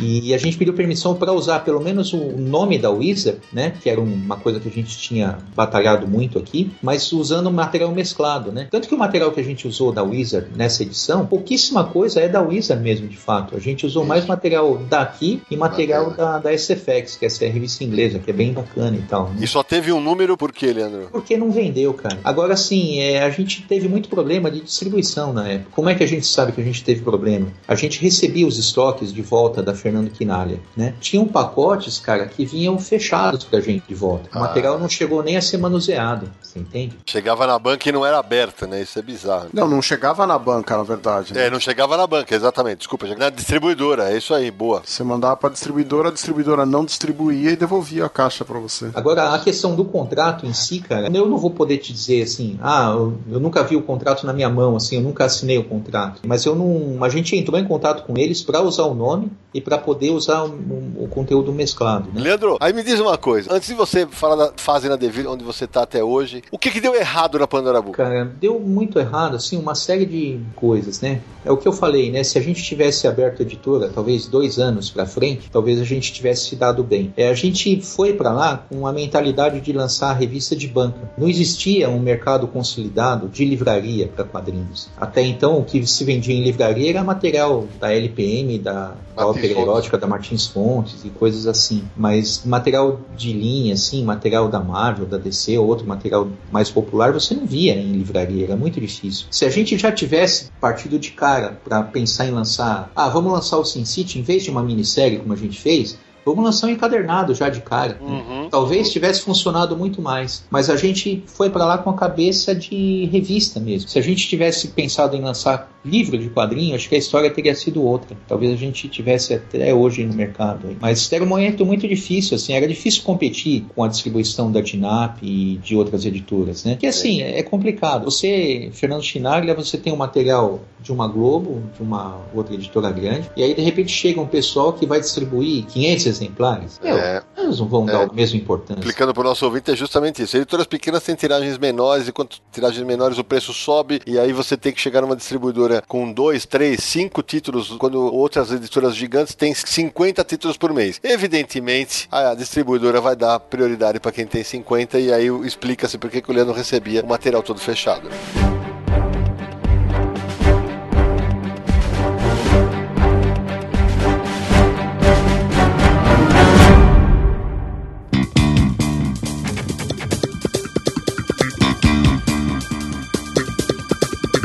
Mas aí, bom, você sai da Pandora Books, vai pra Devir, até porque a gente te conhece bem, acho que para você ficar longe de quadrinhos seria um negócio impossível, né? É o momento da chegada na Devir que acabou se tornando a tua casa há mais de uma década. Pois é, eu acho que é o lugar onde eu trabalhei por mais tempo, assim, seguido, né? Eu tava na Pandora, né, mas a, as coisas estavam bem difíceis lá pra gente, né? Tava muito difícil continuar trabalhando lá, mas a gente tava tentando tocar, né, as coisas da melhor maneira possível, né? Mas é, chegou num momento crítico, assim, de coisa crítica financeira mesmo, o negócio tava muito difícil difícil para todos nós, né? O Ricardo Giassetti já tinha saído também da Pandora, estávamos só eu e o Maurício, né? Ah, Maurício Muniz. A gente passou a ter posições, pensamentos muito distintos, assim, sobre o que deveria ser lançado ou não, né? Mas mesmo assim a gente tentava entrar num, num acordo, né? Mas aí num, num belo dia o, o Mauro, né, dos prazeres, é, eu conheço ele desde que eu comecei a trabalhar na Abril, desde 87, me chamou para conversar com ele, tava querendo, sei lá, dar uma mudada no esquema como os quadrinhos estavam sendo publicados na Devir, porque até então a, a, parte forte de quadrinhos da Devir era o material nacional, né? Tipo Fernando Gonzalez, Angeli, Laerte, né? Mas ele queria pegar outras coisas, pegar um público diferenciado, porque aí sim já começou aquela coisa do quadrinho para livraria. E ele queria muito investir nessa área. Ele acreditava que quadrinho hoje ia funcionar muito melhor a história completa num encadernado, num paperback, para livraria do que em banca. E é o que eu falo, né? Se a gente tivesse tido essa visão quando a gente criou a Pandora, talvez funcionasse, ou talvez não, porque não existia um mercado para esse tipo de material na época. Isso é uma coisa que foi sendo criado aos poucos, né? E aí ele me convidou para ir para lá, para trabalhar, né, como editor lá deles, né, para ser responsável pela parte de quadrinhos, né? Aí eu voltei, conversei com o Maurício, com o pessoal que trabalhava lá também, e aí eu fiz um acordo com eles. Eu abri mão da minha parte, né? Eu tinha investido uma grana muito boa assim na Pandora, na abertura da empresa, né? Eu resolvi abrir mão da minha parte, né, desde que me deixassem isento de qualquer compromisso com a editora. Então assim, é, foi um acordo que a gente fez, tendo o lucro ou tendo prejuízo ou o que for, simplesmente queria estar fora da editora, né, para poder começar a trabalhar uma nova fase, né? E aí a gente fez esse acordo, né, na época, e eu comecei a trabalhar na, na Devir, né? Foi assim bem curioso, assim, a, a Devir é um lugar bem diferente de outras editoras onde eu trabalhei, né? Ela tem um esquema de trabalho muito mais familiar, né? Uma coisa bem engraçada isso, né? Foi um, uma transição assim bem curiosa, assim, bem divertida até, porque eu mais uma vez tive que aprender uma série de coisas novas. E o que eu sempre digo, né, o legal de trabalhar com quadrinhos quadrinhos é porque você está sempre se atualizando, ou por causa dos lançamentos, ou por causa do mercado em si, por causa do público. É, então a gente tem que estar tá sempre antenado com o que está acontecendo. Então foi uma transição bem bacana. Eu aprendi muito na Devir. Tem sido um lugar bom de se trabalhar assim até, até hoje. Né? Chegando lá, qual foi o primeiro título que você trabalhou, que você produziu? O primeiro. Ou foram os primeiros, né? Foram vários, cara. As coisas eram meio tudo assim ao mesmo tempo, tudo meio simultâneo, sabe? Quando eu entrei de cara, assim, acho que a primeira coisa com que eu trabalhei foi com a Pro Que é um Puta, material- divertidíssimo. É, que é do Podia Garcia. relançar, hein, Leandro? Podia sim. É um material bem bacana. Isso aí foi feito em parceria com Portugal, né? Eles imprimiram lá fora. A gente fazia a versão aqui, né? Mandava pra eles e eles imprimiam lá fora. Ó, pra quem não sabe do que eu e o Leandro estamos falando, é uma, uma edição fechada muito divertida em que uma prostituta ganha superpoderes. A cena em que ela faz um boquete pro Superman é impagável. É um negócio impagável. Muito divertido. É do Garth Ennis, É do Garth lembrando que é o mesmo autor de Preacher. Só pra colocar em contexto, sempre que o Leandro fala Portugal, é porque a Devir hoje ela tem Devir Brasil e Devir Portugal. Na verdade, há vários anos que existem essas duas empresas interligadas. Isso. É. A Pro foi um dos primeiros quadrinhos que eu editei lá, né? Que a gente cuidou da produção aqui no Brasil e tal, e foi impresso lá na Europa, lá em Portugal. Isso. Aí foi. Comecei a mexer nos materiais Wiser, né? Então foi o nome do jogo, a Avenida Drops, nessa sequência, né? E Pequenos Milagres. E aí, assim, É. ia acontecendo um monte de coisa paralela. Né? O esquema na Devir era assim, era muita coisa acontecendo ao mesmo tempo. Então a gente nunca tava sem fazer nada. É uma coisa impressionante, assim. Não, e você é o cara que mais editou o Will Eisner no Brasil, né? Putz, eu não sei, mas ah, pode, pode certeza ser. que é. Mais editou o Will Eisner no Brasil foi você. Que tristeza, hein, Leandro? Fala sério. Poxa É, vida. o, cara tem pouca coisa na carreira dele. Will Eisner, Akira e Sandman. Eu queria fazer uma pergunta pro Leandro da fase da Devir, que é a seguinte. É, a gente falou algumas vezes aqui do Mauro Martini dos Prazeres, e eu sempre tive a sensação que, em termos da cabeça editorial do Mauro, do que ele queria fazer com a Devir como editor e distribuidor, ele estava sempre um pouco à frente do tempo e do mercado. Não sei se o Leandro tem essa mesma sensação, porque a gente conheceu o Mauro muitos anos, né? Ah, cara, o Mauro era uma pessoa, acho que em, em todas as frentes, ele sempre estava muito adiantado, né? É, ele tinha uma visão de mercado, assim, absurdamente ativa, uma coisa impressionante. Ele já pensava em trocentas mil coisas de cara, assim, né? Era uma pessoa muito inteligente, né? Muito ativa. Ele tinha uma pegada, assim, que você não encontra normalmente, assim, nos editores aqui no Brasil. Eu queria saber do Leandro o seguinte: ele começou a trabalhar com quadrinhos na década de 80, passou por várias editoras, o mercado de lá pra cá mudou muito. Queria saber a visão dele de como tá o mercado hoje, as diferenças de tiragem, de venda, mercado de livraria, internet. Como que ele vê o mercado de quadrinhos hoje no Brasil? Poxa, o mercado mudou de uma maneira assim brutal, né? Hoje se fala muito, eu vejo assim, não torcendo o nariz assim, mas o pessoal costuma falar muito, ah, hoje existe um boom assim de quadrinhos. Eu não sei se isso é positivo, se esse boom é muito positivo, sabe? Porque o mercado está extremamente segmentado. Uma editora, ela não vive de trocentos mil títulos sendo lançados por mês. Você vê que as tiragens da, da Mini são muito baixas comparadas com a de outras editoras de algumas décadas atrás. O Abril? Então, isso é porque hoje tem muita coisa em banca, né? Exatamente. Então, assim, você acaba competindo com você mesmo. Aí, ao mesmo tempo, se fala do quadrinho nacional. Ah, hoje se lança muito quadrinho nacional. Puta, eu acho ótimo, tem que lançar mesmo. Mas é. Se lança tanta coisa e essas coisas não vão pra frente, cara, porque você não vai conseguir público, cara. Você vai conseguir vender naquele primeiro momento, mas não é uma coisa que você vai conseguir dar uma continuidade. A não ser com raras exceções, com autores conceituados que já estão no mercado aí há um certo tempo. É muito difícil um cara começar hoje e manter aquele título sendo vendido. Mas aí chegam pra mim e falam: ah, mas hoje tem os financiamentos coletivos. Putz, cara, eu acho ótimo isso aí que abre uma porta para várias pessoas e tal, mas está acontecendo um negócio complicado, cara. Isso daí não está mais sendo editado, isso aí está sendo lançado. Eu participei da financiamento de várias coisas e ó, é difícil você pegar uma coisa que é feita de maneira profissional, de maneira bonita, Leandro, assim, sem erros e tal. A, gente fez um programa sobre financiamento coletivo em que eu falo rigorosamente o que você acabou de dizer. Porque Não se é, graficamente hoje os caras conseguem chegar num padrão de uma editora, editorialmente não conseguem. E precisa haver um capítulo, pelo menos, de revisão, cara. Tem que ter, cara. Isso aí o pessoal tá deixando de fora, sabe? É. Então eu lembro, muitas vezes quando o autor ia mandar, ia levar material para análise e pedia minha opinião, eu apontava os erros que fossem, que porventura tivessem no trabalho dele. o- a- invariavelmente as respostas que eu tinha era assim: ah, mas isso foi intencional. Não, mas, mas tá errado. Não, mas Tá foi errado. intencional. Não, cara, você não tá entendendo. É intencional ou não, isso aqui tá errado. Tá cara. Isso errado. Tá errado, tá errado. Não tem essa. Não existe meio erro, é erro inteiro. E a gente vê muito isso nessas coisas produzidas por financiamento coletivo. Então, assim,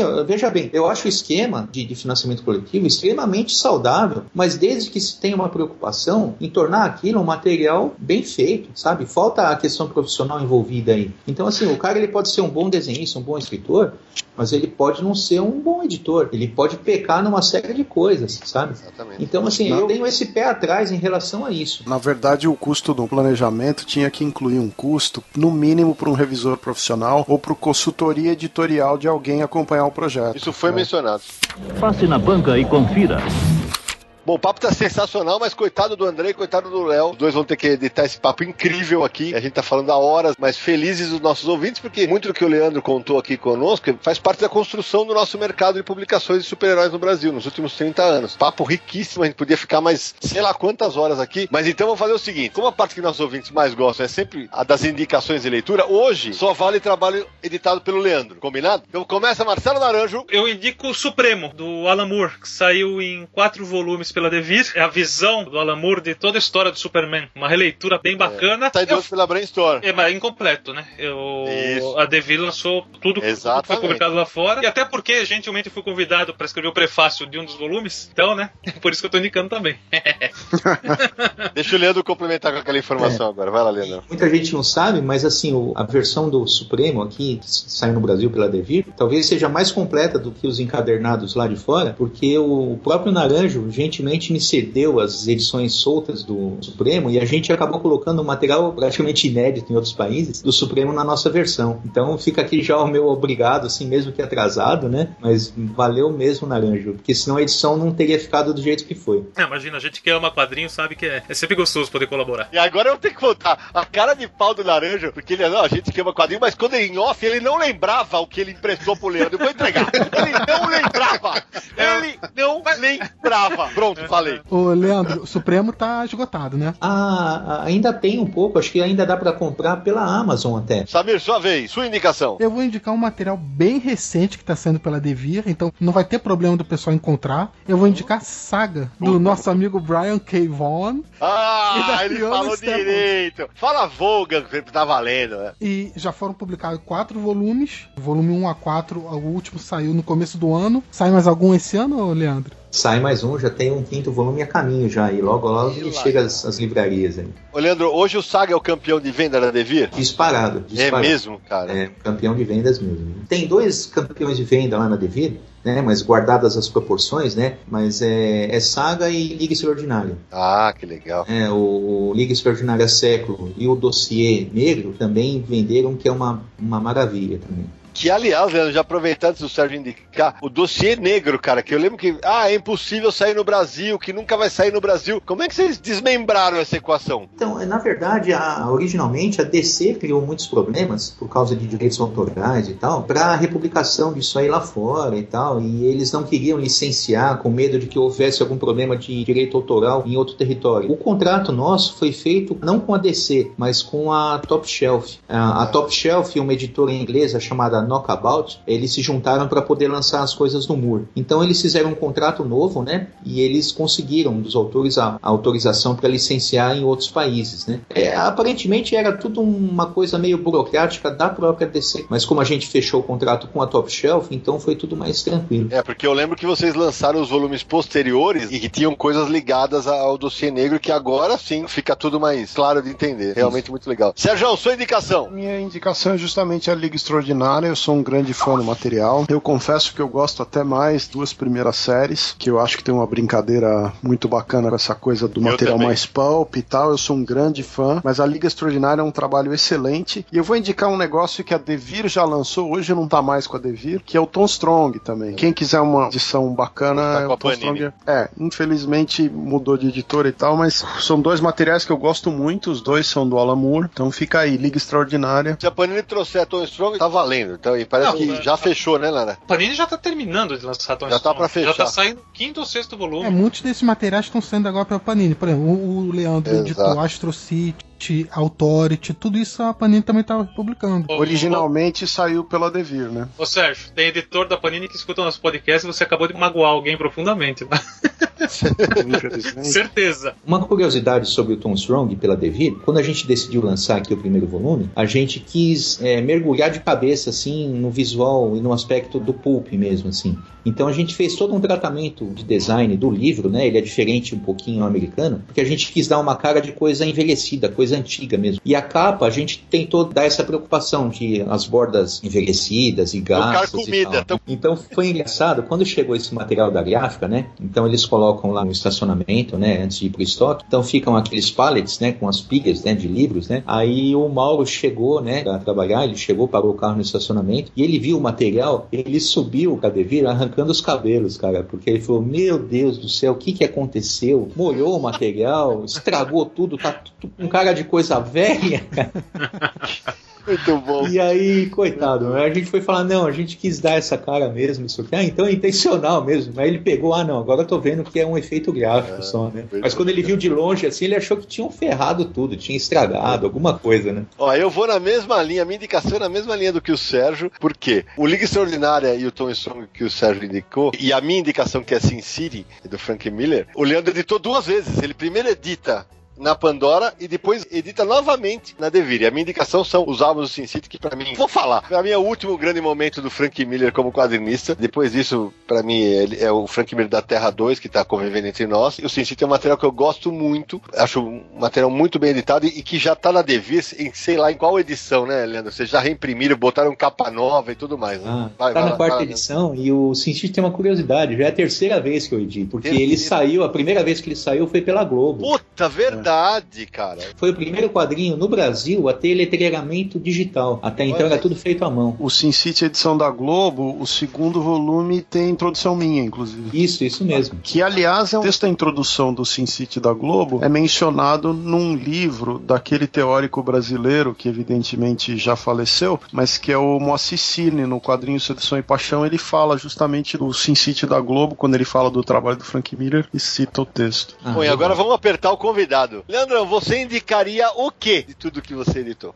Puxa vida. Agora eu apertei? Ah, cara, olha, acho que talvez uma das coisas que mais me deu trabalho e mais me deu prazer em fazer é uma coisa recente até.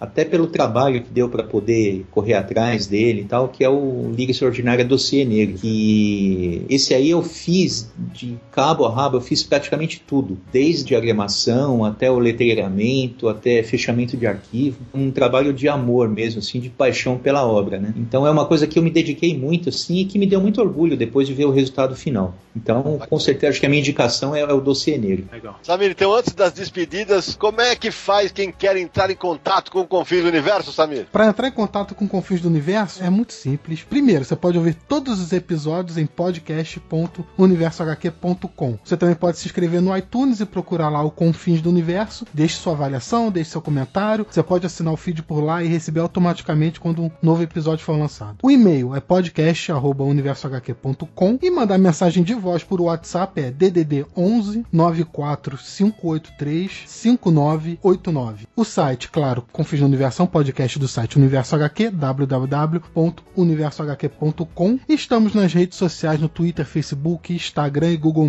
É só buscar por Universo HQ. Você também pode assistir, agora estamos começando a colocar o podcast em versão de vídeo no YouTube, é www.youtube.com barra Universo HQ. Se inscreva lá no canal, marque lá o símbolozinho do sino para você receber notificações de novos vídeos. Isso aí, Sidão. Hoje não tem e-mail, não tem WhatsApp, porque o papo foi longo e agradabilíssimo. Eu só tenho uma última pergunta. Afinal de contas, a gente tem que dar aquela prensada, né? Como é nosso dever. Que novidades vem por aí pela Devir? Alô, alô, deu uma interferência aqui, eu não tô ouvindo. eu não tô vendo. Acho que deu uma interferência de. Deu, deu um pulso eletromagnético aqui, cara. Acho que isso responde a sua pergunta, Samir. Aproveita e se despeça. É isso aí, Leandro. Valeu, o papo foi muito legal. A gente podia ficar aqui o dia inteiro batendo papo com outras histórias. Quem sabe numa outra oportunidade. Valeu pela presença. Um abraço pra todo mundo. Vai lá, Nara. Valeu, obrigado. Obrigado pela participação. Foi show de bola. Vai ficar muito legal esse bate-papo quando estiver no ar. Obrigado, Leandro. Codespot, Sérgio. O Leandro é um amigo meu aí muito antigo, teve um papel muito importante aí no começo da minha carreira com quadrinhos, então queria agradecer muito a participação dele aí, saudade do amigo que faz tempo que eu não encontro ao vivo em São Paulo. Leandrão, é isso mesmo. Agora é a sua vez. Obrigado demais por ter aceitado o convite. Eu sei que você já está intimado por nós a participar de mais um que vai ser sensacional sobre o Akira. Mas muito obrigado por essas horas agradáveis que a gente teve de papo, falando sobre quadrinhos, coisa que a gente adora e, e dividindo essa experiência com nossos ouvintes. Valeu demais. Ah, rapaz, ó, pessoal, eu fico até emocionado assim, porque é muito gostoso de falar de uma coisa que você ama tanto, que no meu caso é quadrinhos. Foi um prazer estar aqui com vocês. Espero que vocês, todos que ouvirem depois, que curtam bastante. E é isso, cara. Até foi muito bom falar com vocês. Valeu mesmo. Valeu demais, pessoal. Espero que vocês curtam mais esta verdadeira aula sobre o mercado de quadrinhos no Brasil. E a gente se encontra no próximo episódio de Confins do Universo.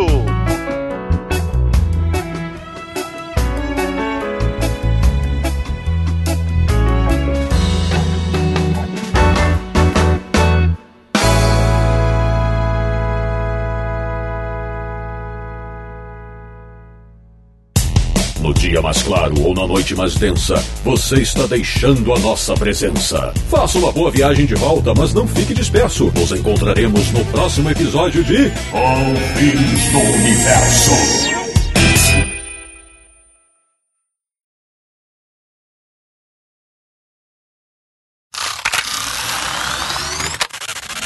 Fazer uma pergunta pro Leandro. Não, peraí, Teve- segura só um pouquinho, segura só um pouquinho. Só, agora você, é que você levou a bronca aqui no Skype, né? Agora você. É não, você- papo aí tá você acordou. Aí você Não. acordou. Isso foi pros extras, né?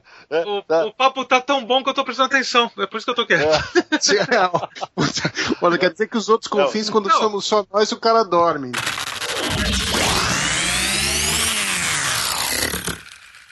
Este podcast foi editado por Radiofobia, podcast e multimídia.